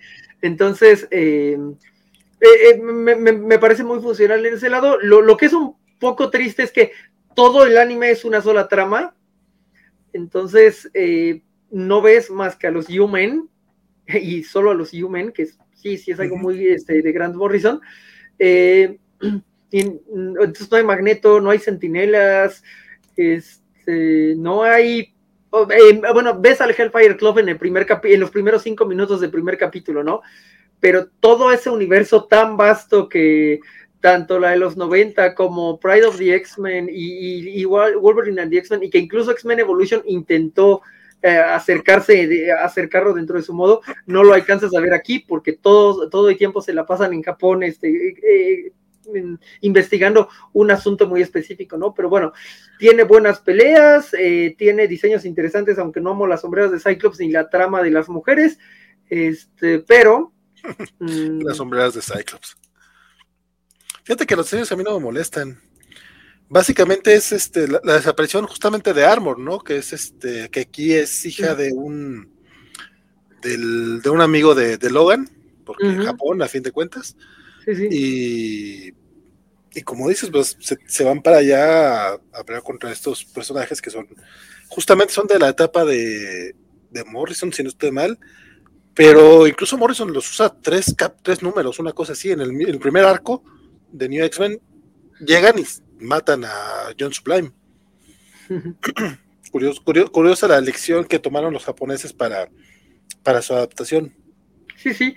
Digo, probablemente querían a los Bruce y no los dejaron, ¿no? Así, imagino que era uno de esos niños que creció viendo. Siempre quise ver a Cable balancear a un Bruce.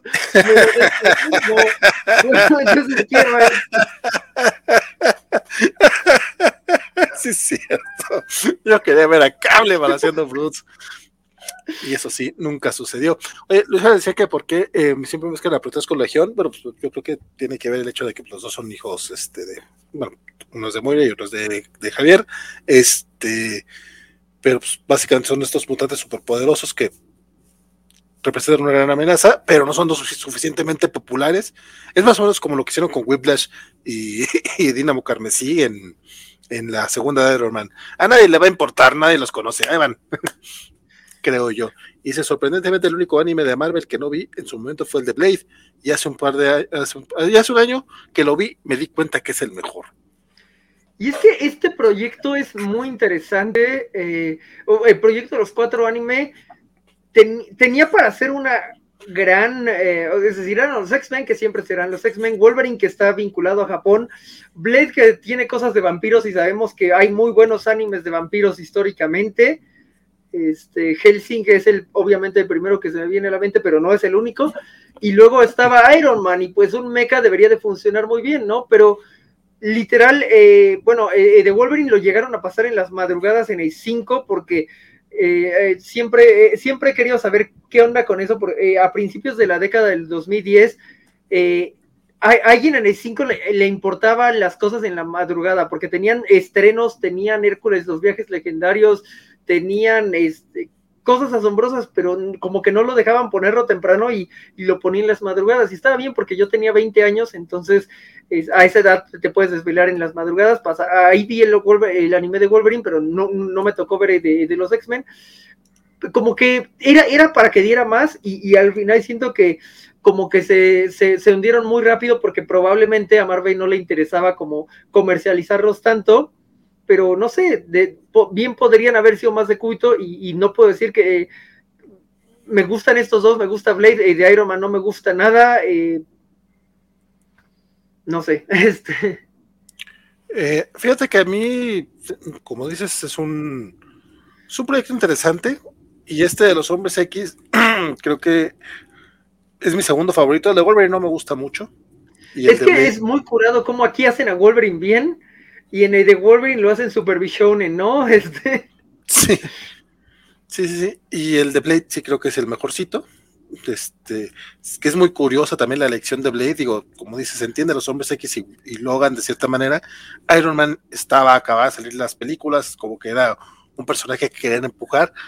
Pero Blade era un personaje que había tenido su película 10 años antes, 12 años antes, más o menos. Entonces sí fue como, elección curiosa. Pero sentándonos en este de los hombres X, digo, a mí me gustó mucho el, diseño de personajes. Aquí Emma creo que no sobresale tanto. Si acaso, digo, sobresale más que si fuera Jean definitivamente. y, pero creo que pues, sí, el que el que sobresale realmente aquí es, es Logan y todo, todo el tema de Armor. O sea, de hecho, lamentablemente Armor es, es, de estos personajes que es clásico, ¿no? Que llega un nuevo escritor y quiere meter sus personajes y nada más es la única persona que los usa casi casi, porque después de Joss Whedon, Armor la relegaron a New X-Men y lo anduvo por ahí dando tumbos en otros personajes, en otros grupos menos, menos importantes, pero no ha regresado al título principal y como que no es tampoco, no es un fan favorite, por así decirlo, o sea, creo que nada más los que leyeron la, la, la, X-Men la recordamos, y tampoco es con un cariño así desmedido. Sin embargo, aquí sobresale, digo, pues, evidentemente es el personaje principal, es a la, a la que raptan y la, tienes que ir conociendo. Como por aquí decían, básicamente estás viendo a través de, de los ojos de Armor esta, esta serie, este, este mundo de mutantes, y tiene, tiene su encanto. Pero es una serie corta, ¿no? Sí, uh, no sé si son 13 o 12, pero pues sí, e, es que es una sola trama, no, no, va como a ningún este, otro lado, eh, y, sí, sí, es una serie bastante corta, insisto, creo que Cyclops sí brilla un poquito por esta, cómo se levanta, ¿no? Y cómo le empieza a enseñar a Armor lo que tiene que hacer, eh, bueno, o sea, lo que tiene que hacer para sobrevivir, y, ya trae esta pinta de, pues, de, en, lo, que se iba a convertir Cyclops, eh, casi simultáneamente se está convirtiendo Cyclops en los cómics. Lo que no le salió en Wolverine and the X-Men le sale bien aquí, como de e, él está dispuesto a tomar como las elecciones difíciles. Y entonces eh, creo que, que, queda bastante bien parado. Ojalá hubiera eh, figura de, de, este Cyclops, porque de nuevo a lo mejor te puedes decir, ah, las hombreras están un poco raras, pero pues no importa, de todos modos lo, lo compraría alegremente. Y sí, creo, bueno, creo que la relación Emma con Armor y de ahí la relación eh, Emma Cyclops funciona bastante bien. Los que se quedarían un poco de lado son este Hank y Ororo, pero no quedan, eh, incluso quedando de lado, quedan menos de lado que en Wolverine and the X-Men. Porque, porque tienes un elenco de cinco X-Men o seis, ¿no? Entonces tampoco es como que, o sea, quedan menos de lado porque no puedes desplazarlos tanto como como en Wolverine and X-Men, que le das un lugar bien padre a Wanda, o como en X-Men Evolution, que subes a Rogue eh, o, a la hermandad misma muy bien a costa de algo.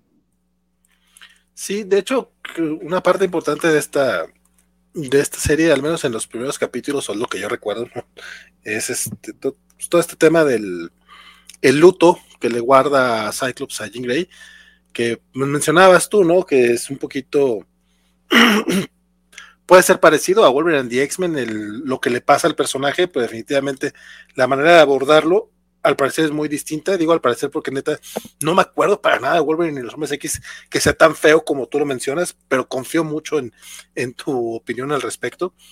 Sin embargo, en este de, en, esta versión, este, este anime lo, lo volví a ver el año pasado, pues cuando lo volvieron a subir, eh, eh, vi los, los primeros capítulos nuevamente, ya lo había visto cuando salieron los, los DVDs hace como 10 años, bueno, yo los vi en DVD estos de Iron Man, de X-Men y Wolverine. Este.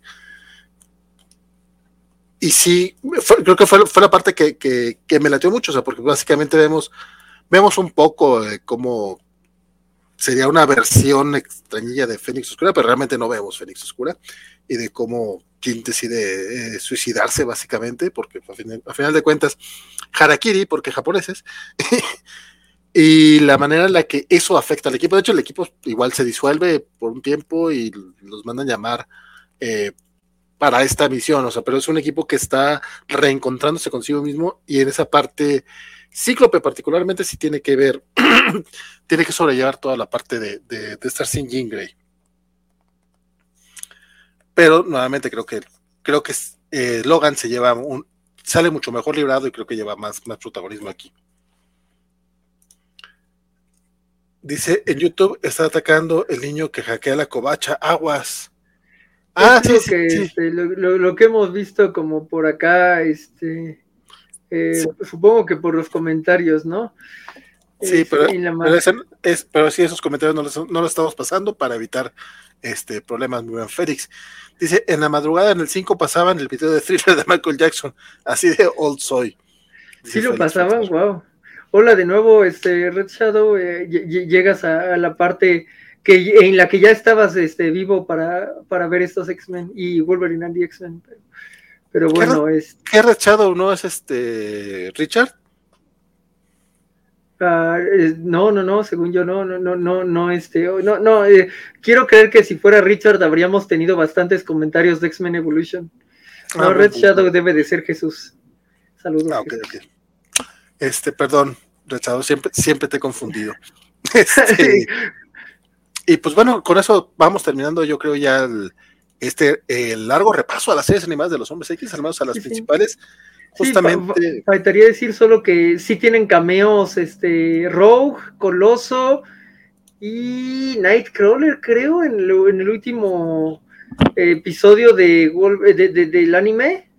Sí salen así como cinco segunditos. Entonces sí sabemos cómo hubieran, se hubieran visto, eh, pero pues solo aparecen cinco segundos. Este sí, de hecho, eh, bueno, es que la, produjo Madhouse, que es como una de las productoras de anime pues, más popularcillas, ¿no? Sí, sí. Sí, en su momento me acuerdo que eh, no sé si estaba viendo cosas ya viejas de Madhouse Sobich es Madhouse, no me acuerdo, pero yo sí era de, oh Dios mío, esto es lo más grande ever, ¿no?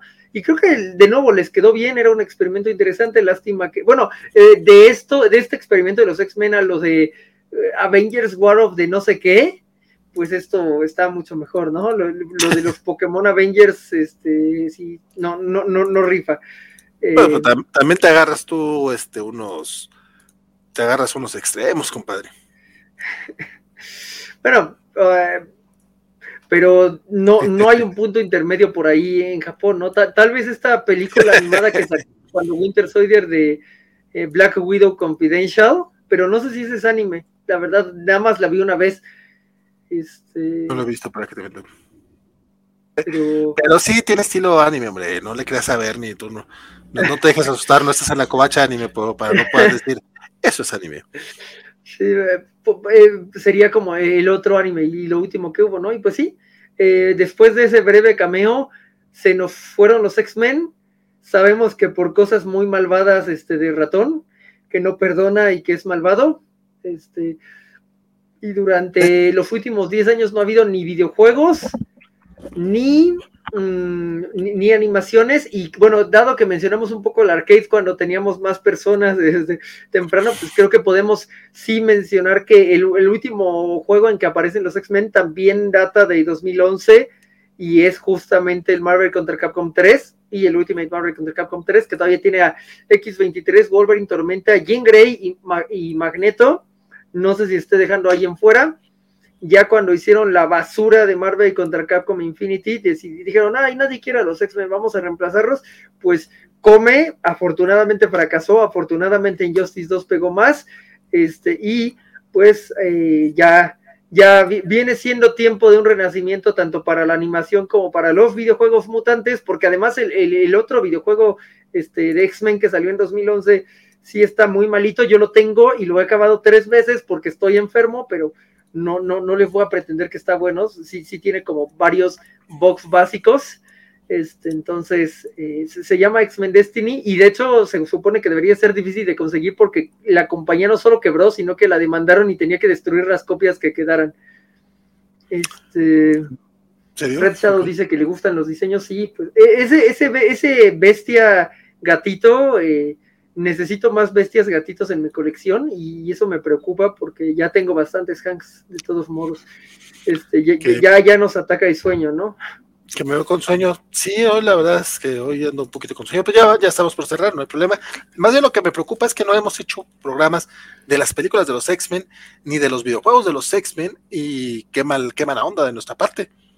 Sí, bueno, digamos que en México es el primero thriller No sabía eso, eso es un detalle muy interesante, este, este, sí, sí, gracias, este, Gracias, Red Shadow. Eh, y, créeme que ubico, o sea, ubico el nickname, pero sí pensé que eras Richard. Ok. Perdón. Traiciono como vale. ¿Se me House of X y Power of Ten en videojuego? No, no me lo imagino. Ah, no sabría van a dar. No, tampoco, no, no, realmente no me lo imagino. Digo, porque cuál sería la trama, pero el eh, que, que, estuvo baratísimo el House of X Power of Ten de Televisa estuvo como en 150 pesos durante el por fin. Y es como, es pasta dura, Marvel Deluxe, valía la pena. ¿Por qué nadie me dijo? Dice que esto dato está... Iron, Man Armored Adventures, esa no me la sabía, este, don No, este dato no me lo sabía, está, está muy interesante. Sí sabía que los X-Men aparecen en un capítulo de Super Hero Squad que se llama algo de la no sé qué de la mansión X y sale Jean Grey, sale, sale Kitty, creo, este, Iceman, no sé, sí lo vi, o sea, yo amaba mucho el Super Hero Squad, pero no, lo, no los he visto en 10 años. Que, el Super Hero Squad sí está en Disney Plus, entonces eh, probablemente es algo que podría irme a ver este, ahora mismo de Super Hero Squad, eh, pero, pero eh, voy a Squad, ese dato. En Super Hero Squad sí sale de enemigo Todd, Sapo, me acuerdo mucho, porque está esta escena en la que Thor se va a enfrentar a Sapo y le dice, ¿sabes lo que le pasa a un sapo cuando le pega un relámpago? O sea, es como, ¡ay, no mames!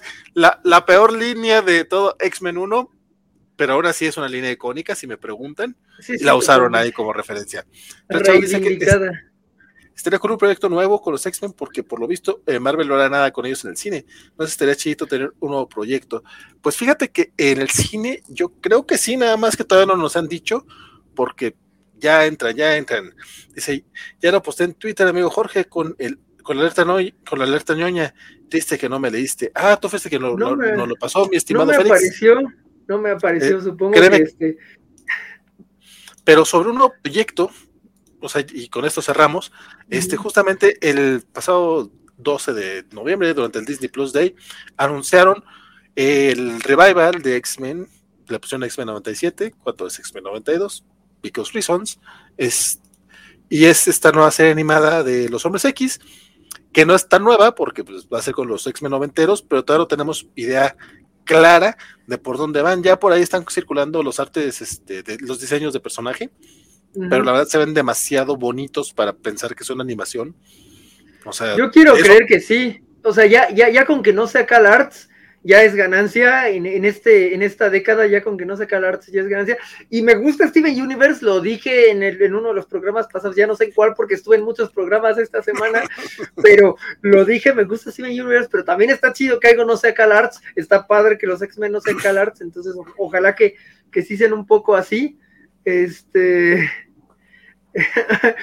Eh, que si creo que vale la pena la serie, yo personalmente no quisiera que fuera un revival. Eh, e, es apelar a la nostalgia eh, con algo que no necesita, de eso estuvimos hablando durante el episodio, o sea, tiene un final muy bonito la serie, ya no hablamos de que X-Men Evolution también tiene un final relativamente decente, aunque no tan cerrado, Elizabeth dice que tampoco checo cosas en Twitter, ok, este, aparentemente me estoy perdiendo muchas cosas en Twitter, pero les juro que el, hate diario de Star Wars me llega, eh, pero, pero me temo que sí, sí me estoy perdiendo cosas, este, me disculpo con ambos, eh, ah, y, pues no sé. Mm, ah, creo que estás muteado otra vez. Yo todavía no sé qué esperar realmente de esta serie. Digo, ya lo veremos en 2023. Eh, a mí lo que, me, lo que más me gusta, y la verdad, porque soy pinche ñoño, es esto de que es la primera vez que vemos el logotipo de eh, Marvel Studios sobre un logotipo de los hombres X. Entonces, es, eso a mí, la verdad, es como que qué bonito, o sea, por fin están en casa, digo, no tengo nada en contra de Fox completamente, o sea, así como nos entregó Paso Feas como Apocalipsis o Dark Phoenix, también nos entregó Días del Futuro Pasado o X-Men 2, entonces, mismo Logan y Deadpool, Deadpool ni siquiera, digo, no son, no son personajes a los que les tenga especial cariño, pero son peliculazas, este, entonces, yo sé que con el ratón va a ser un poco más difícil ver este tipo de proyectos. De Deadpool 3 no, no tengo duda que va a suceder, pero algo como Logan probablemente no volvamos a ver. En la vida. no, no, pronto, pronto, pronto. Mira, si les da dinero, claro que lo van a hacer. O sea, esa parte a mí no me queda eh, para nada, no tengo dudas, pues, si les deja dinero, lo hacen, pero si mantienen una estructura un poco más family friendly y pues vamos, o sea, vamos a ver hacia dónde van. Los hombres X son una franquicia muy difícil. y Fox, lo aprendió a la mala. Entonces ya veremos este, por dónde la llevan. Creo que lo van a tener que hacer con mucho, mucho cuidado. Pero también creo que vamos a ver cosas de los mutantes antes de lo que, antes de lo que esperamos. O sea, no sé si el próximo año, pero sí va a ser antes de lo que esperamos. Podría ser antes que los Cuatro Fantásticos. No, no digo que una película de los Hombres X. Digo, la de los Cuatro Fantásticos ya la de los, pero ya vamos a empezar a ver. A, qué vamos a escuchar hablar de los mutantes. Ya vamos a empezar Va a suceder. Entonces. Mi, mi, mal viaje de ya están llegando, obviamente son mutantes, no va a pasar, pero mi mal viaje, como no me dijo quiénes ya están llegando, yo me imaginé a ah". ¿Te imaginas? De hecho, yo ya estoy empezando. Alguien por aquí nos dijo ayer, ¿se imagina que sea Miles Morales el que llega? O sea, me quedé, güey, sí es cierto, es que todos nos estamos yendo con la finta de Andrew y Toby. ¿Qué tal si lo que van a hacer es crecer el multiverso? O sea, a lo mejor tenemos un Spider-Man, a lo mejor tenemos un multiverso más grande de lo que creemos, con cosas menos complicadas que Toby y Andrew. No, no, nada es menos complicado que Toby y Andrew. Lo es simplemente por el lado legal no para Sony, que, que, es de, bueno, ya me hiciste los seis siniestros que quería ya. Eso sí, mira, con, que tengamos a los seis siniestros, que son los seis siniestros, o sea, ya tenemos cinco confirmados. Nada, falta ver quién es el sexto, si es Doctor Strange, si es Peter Parker o si es alguien más. Puede ser Venom, que nadie ha hablado de Venom, pero el, la escena post créditos de la película queda claro que sucede en el cruce de universos. Cuando dice que están llegando estos güeyes que. Ah, sí, sí, sí. O sea, queda claro que eso es sucede al principio de, de Spider-Man No Way Home, o sea, de eso sí no, no creo que haya mucha duda, eh, pero pues ya veremos hacia dónde va. Félix Fazar canjeó sus covachones para este mensaje destacado, dice que no te preocupes, amigo Jorge, ah, sabes que hay amistad. Gracias. Y también destacó el quién es Miles Morales. Eh, eh, es un buen personaje junto con Kamala Khan, lo que muchos otros personajes no son. No, es que en realidad eso es lo, lo, lo, más curado, que hay un montón que sí son, van a ser Ned MJ en, con trajes, en trajes con tecnología Stark. O sea, nunca, este, después de X-Men 3, no, bueno, es que Apocalipsis me ofendió cuando Tormenta idolatraba a Mystique, pero estamos hablando de una ofensa de ese nivel. No, lo de MJ en, en trajes Stark no lo veo tan mal. Pero entiendo que el hype ha ido por mucho, por otro lado, como para hacerlo. Ya veremos. A mí no me molestaría tanto y, además también sabemos que Ned Leeds y Michelle Jones tienen una gran participación en esta película. O sea, ellos han sido parte integral de la poca promoción que ha hecho Sony y Marvel Studios de la película. Entonces ellos dos son coprotagonistas más que todavía Andrew. Me gustó mucho el, este, e, el post que decía, adiós Zendaya, te irá mejor en Dune parte 2. Y es verdad, en Dune parte 2 Zendaya sí tendría un rol muy, muy, muy elevado. Sí, Jorge, con la palabra de nostalgia, ¿te refieres a Luis Miguel la serie? No, se refiere a Cobacheando, obviamente. Saludos a nuestros amigos rocazos. Sí, que por cierto espero que, haya el, este, e, el canto de Hombres Fuertes de Acción y espero que para el siguiente programa canten Valiente Fly por el cielo y el mar, tu valor triunfará. Así que vean, vean el siguiente episodio de, Magia. Ese, episodio me preocupa mucho, ¿sabes? ¿Por qué? Porque solo Gámez quiere hablar de eso. Nadie más quiere hablar o sea, pero pues si son las guerreras mágicas, este, Fly, Ah, pero son Juanjo, el enano. Es, lo, mágico de 7 a finales de los 90, a principios de los 2000. Son Juanjo y son el enano. O sea, a mí tampoco me interesan esas, ¿qué te puedo decir? Nuevamente es cuando dejé de ver caricaturas. Dejé de ver. para mí, porque a los 18 años estaba Ang y yo lo amaba y luego lo odié, o sea, es una, fue una sensación, emoción con la que no me pude identificar porque literal fue Evolution Teen Titans, Club de Wings eh, el club de Wings estaba cuando entré a la universidad y luego Ang. Entonces sí es como de, no, nunca, nunca dejé de ver caricaturas, me temo. Elizabeth es más X-Men de lo que quiere admitir porque su equipo es azul y oro.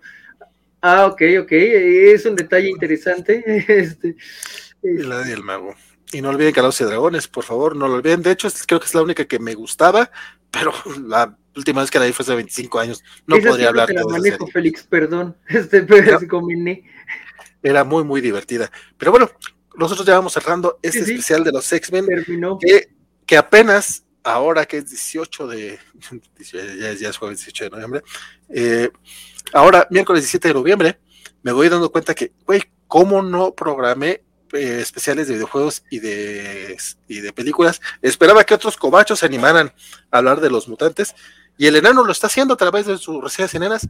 Esta semana habló acerca de los cómics, de la evolución de los, de, los personajes. Básicamente dio una breve historia de los hombres X desde su inicio hasta lo que va ahora, que es, me, sorprendió que queda muy, muy bien como complemento a los ñoñonautas que estamos haciendo que eso es básicamente es por la razón por la que hicimos este mes mutante, que ya lanzamos el primer, el primer episodio con God Loves Man Kills, el segundo con Atracciones Fatales, y esta semana, mañana en la noche, estará disponible para todos, desde temprano, en teoría va a estar para los suscriptores del canal, el especial dedicado a New X-Men, eh, eh, abarcamos eh, desde Is for Extinction hasta ¿cómo se llama? Imperial, si no estoy mal. Los primeros, creo que son 10 números de, Grant Morrison, que es como el primer gran arco que, manejó. ¿Y qué, otra cosa? ¿Qué otra cosa? ¿Qué otra cosa? Ah, este, vamos a cerrar. ¿Con qué vamos a cerrar los Nautas? Bueno, pues se tendrá la próxima semana. Los programas ya están grabados, así que creo que ya lo he dicho por ahí, pero igual que sea un poco. Ya no puede cambiarse. Ok, suena interesante. Y parece que el enano va a hablar también de las animaciones, o al menos de los, de los hombres X en películas y animación en reseñas de nada, sé que también echen un ojillo. Pero creo que sí debimos haber creado un poquito más, más especiales alrededor de esto. Digo, uh, si, si, el público lo pide, más o menos sí manejo suficiente de videojuegos. Este, y pues sí he visto ya todas las películas, Apocalipsis solo por el 5, pero sí. Hombre, el videojuegos, el Mutant Apocalypse de Super Nintendo, el X-Men de, Sega Genesis eran una joya, el X-Men de Nintendo, el del NES, que era así desde arriba, que eran nomás unos cuadritos que lanzaban. Así ah, que movía su, su, garrita así. Estaba bien cagado ese. Ah, ahí sí tenemos un problema porque yo estaba pensando en el X-Men eh, Legends 1, X-Men Legends 2, este, ah, el Mutant Academy. Qué bueno, porque todos esos ya no los entré yo yo les entré los anteriores. El de Spider-Man and the X-Men de, de, de, LJN para Super Nintendo es de los, de los videojuegos más difíciles que yo he, jugado. Bueno, nunca lo terminé, ese nunca lo terminé. Ese y el de oh. Maximum Carnage, qué perros estaban. Pero bueno, no es el programa de videojuegos. Sí, sí. Ya veremos si alguien se anima. A lo mejor antes de noviembre damos la sorpresa. Ustedes ya no si les gustaría hablar al respecto. Dice, eh, muy breve historia, vale, dice Félix Farser, pero compadre, es un, es, es, un especial de 20 minutos, media hora, no, que no quieras que te cuenten. cuando, cuando tuvieron que cambiar el pañal a Kitty Pride, no sé. A, cable, cable, y Hope tendrían más sentido que, Kitty, perdón. No sé Ay, sí, sí, a Hope hace no tanto la vimos. Bueno, hace no tanto, fue hace 14 años y yo siento que fue. Es lo que yo les digo, no es tanto tiempo, pero luego la hacen de emoción porque es 5 años cuando no podéis que ya se game, se pasa de lanza. Se lamento no haber eh, haberlo chutado todo, pero estuvo muy bueno el programa. Rechado, pues si, tienes chance, después puedes verlo. Ver después eh, poquito a poquito o bajar el, podcast que ya, a partir de ya, para el viernes ya va a estar disponible en todos los en todos los todas las plataformas. Eh, el licenciado dice que nunca ha dicho que no sea X-Men. Soy muy X-Men, pero pedí todas las animaciones nuevas. no, no, no, no digas que tú eres Batman. Todos dejen like. Qué fuerte, cambio de así de. gracias, mi queridísimo Fer Cano. Dice: Todos dejen su like, él ya lo dejó. Este, sí, por favor, nos ayudan mucho. También pueden dejar su dislike si quieren, ahorita que todavía YouTube no lo quita. Ya después podrán ponerlo, pero nadie lo va a ver. este va a sufrir mucho la persona que siempre nos deja un dislike por ahí. O déjenos sus comentarios, díganos de qué, qué otras cosas de los X-Men les gustaría que habláramos, o de qué otros personajes les gustaría que hiciéramos un mes temático y a lo mejor lo podemos preparar con mucho más tiempo y con más cariño. La verdad es que este de los X-Men salió un poquito apresurado pero yo diría que con bastante cariño, al menos de mi parte. Más cariño no podría tenerles, es como... No, no, la verdad es que me encantó cuando eh, que, dijimos, ¿de qué hacemos? Y tú dijiste, de animaciones, güey, vámonos. Entonces, qué bueno que pudimos tener este especialito dedicado a las series animadas de los hombres X. Podremos dedicarlo a las películas, podemos dedicarlo también a los juguetes, porque de juguetes, uff, podemos hablar también un buen, que también durante un tiempo no tuvimos juguetes y eso también fue culpa de Disney por Fox. Ah, sí, yo, yo, creí que nos referíamos a los unboxings que no había y es, eso era por mi culpa. Pero no, no, no, pero no que, que, ahí sí tengo una duda muy considerable porque hay un eh, Wolverine Select de Wolverine Inmortal. ¿Qué pasó ahí? O cómo, se consiguió ese, O sea, porque a esas lecturas ya, o sea, Wolverine Inmortal sale en 2013. ¿Por qué existe ese y no existe un Fast Vender con el traje amarillo? ¿No?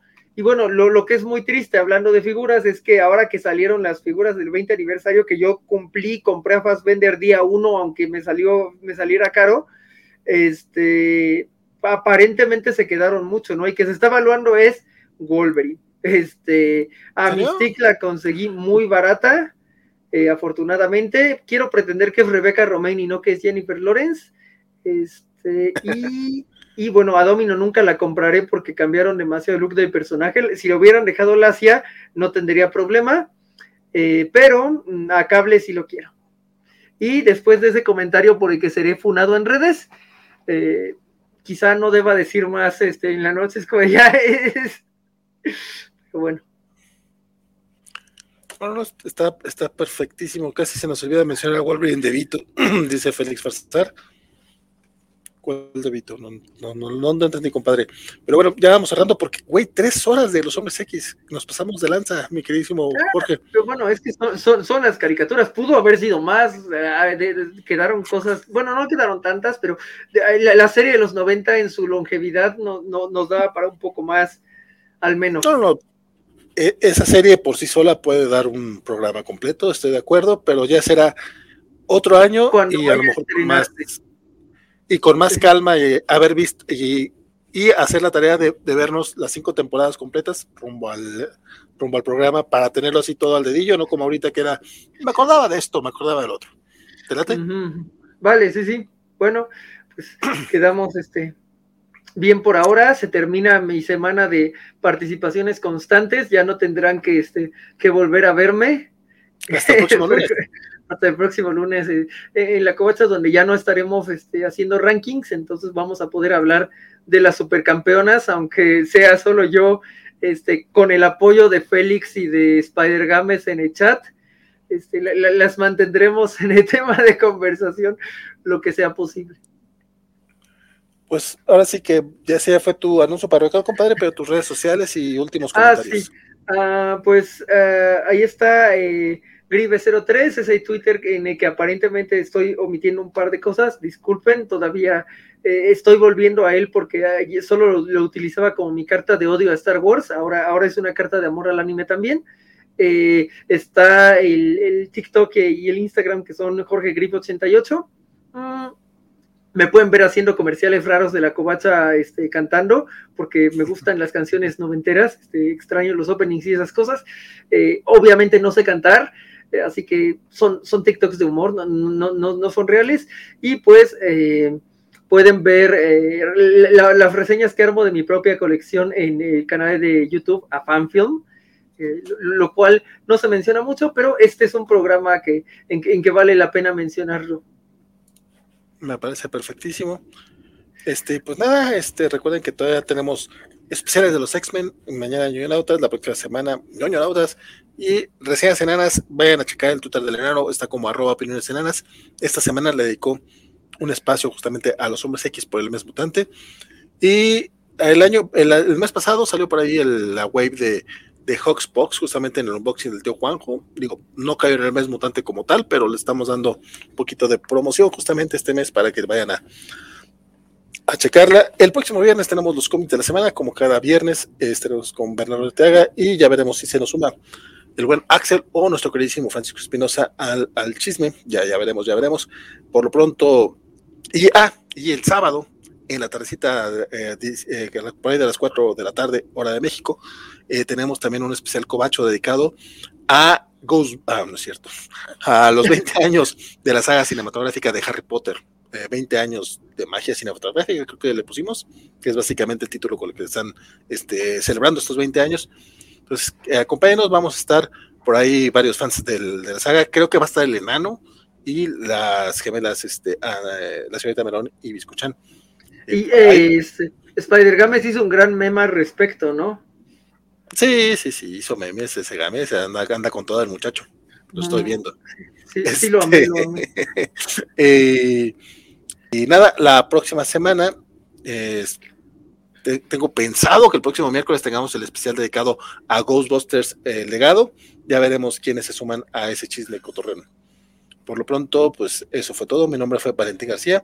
¿Qué nos estás mostrando, mi queridísimo? Eh, ah, la playera, porque creo que habían cambiado este un Twitch. Entonces, sí, la playera es de Magneto porque era lo más X-Men que había.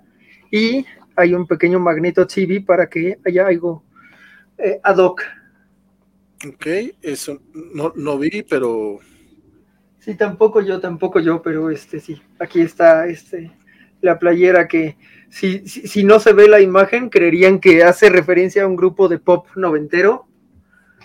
Que también es muy buen grupo de pop. Dice Luis que entonces será a las seis. Sí, a las seis es cobacheando, compadre. Si lo quieres ver, el de el de Harry Potter, que también me queda claro, hay mucha gente que, que no le gusta. Este, así ah, la, tiene de opción para noticias del viernes por si acaso, ¿qué? Ah, sí, porque dije que no me volverían a ver hasta el lunes y em, eh, entonces parece ser que igual y sí me ven antes del lunes. a ver si para el próximo volver X-Men. Por ahí me prometieron los DVDs, compadre, ya te diré. Esperemos que sí, este, pero sí vuelven de X-Men. Digo, la, la, vi en su momento, pero sí, no al parecer no la tengo tan fresca. Eh, dice Elizabeth que no se quejaría si fuera otro Magneto. Y el próximo miércoles ya hay Hawkeye, ¿no? Eh, si hay serie, lo que no sé si a charla tenemos que hablar al respecto, pero de todas maneras, pues se podrían empalmar un poquito, ya, ya vemos según los horarios.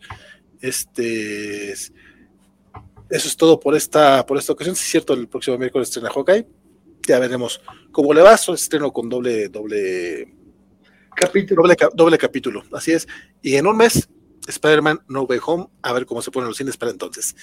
Eh, mi nombre es Valentín García y espero que lo siga haciendo toda esta semana. Y espero que no se aburran mucho de, mi voz, porque yo a veces me aburro, si la verdad me aburro mucho de la mía. Este, pero son temas variados, eso es bueno, ¿no? Eso sí, hay mucho tema y hay mucho de qué platicar. Eso fue toda nuestra ocasión. Nos vemos en, en el próximo video. Siga ñoñando. Bye.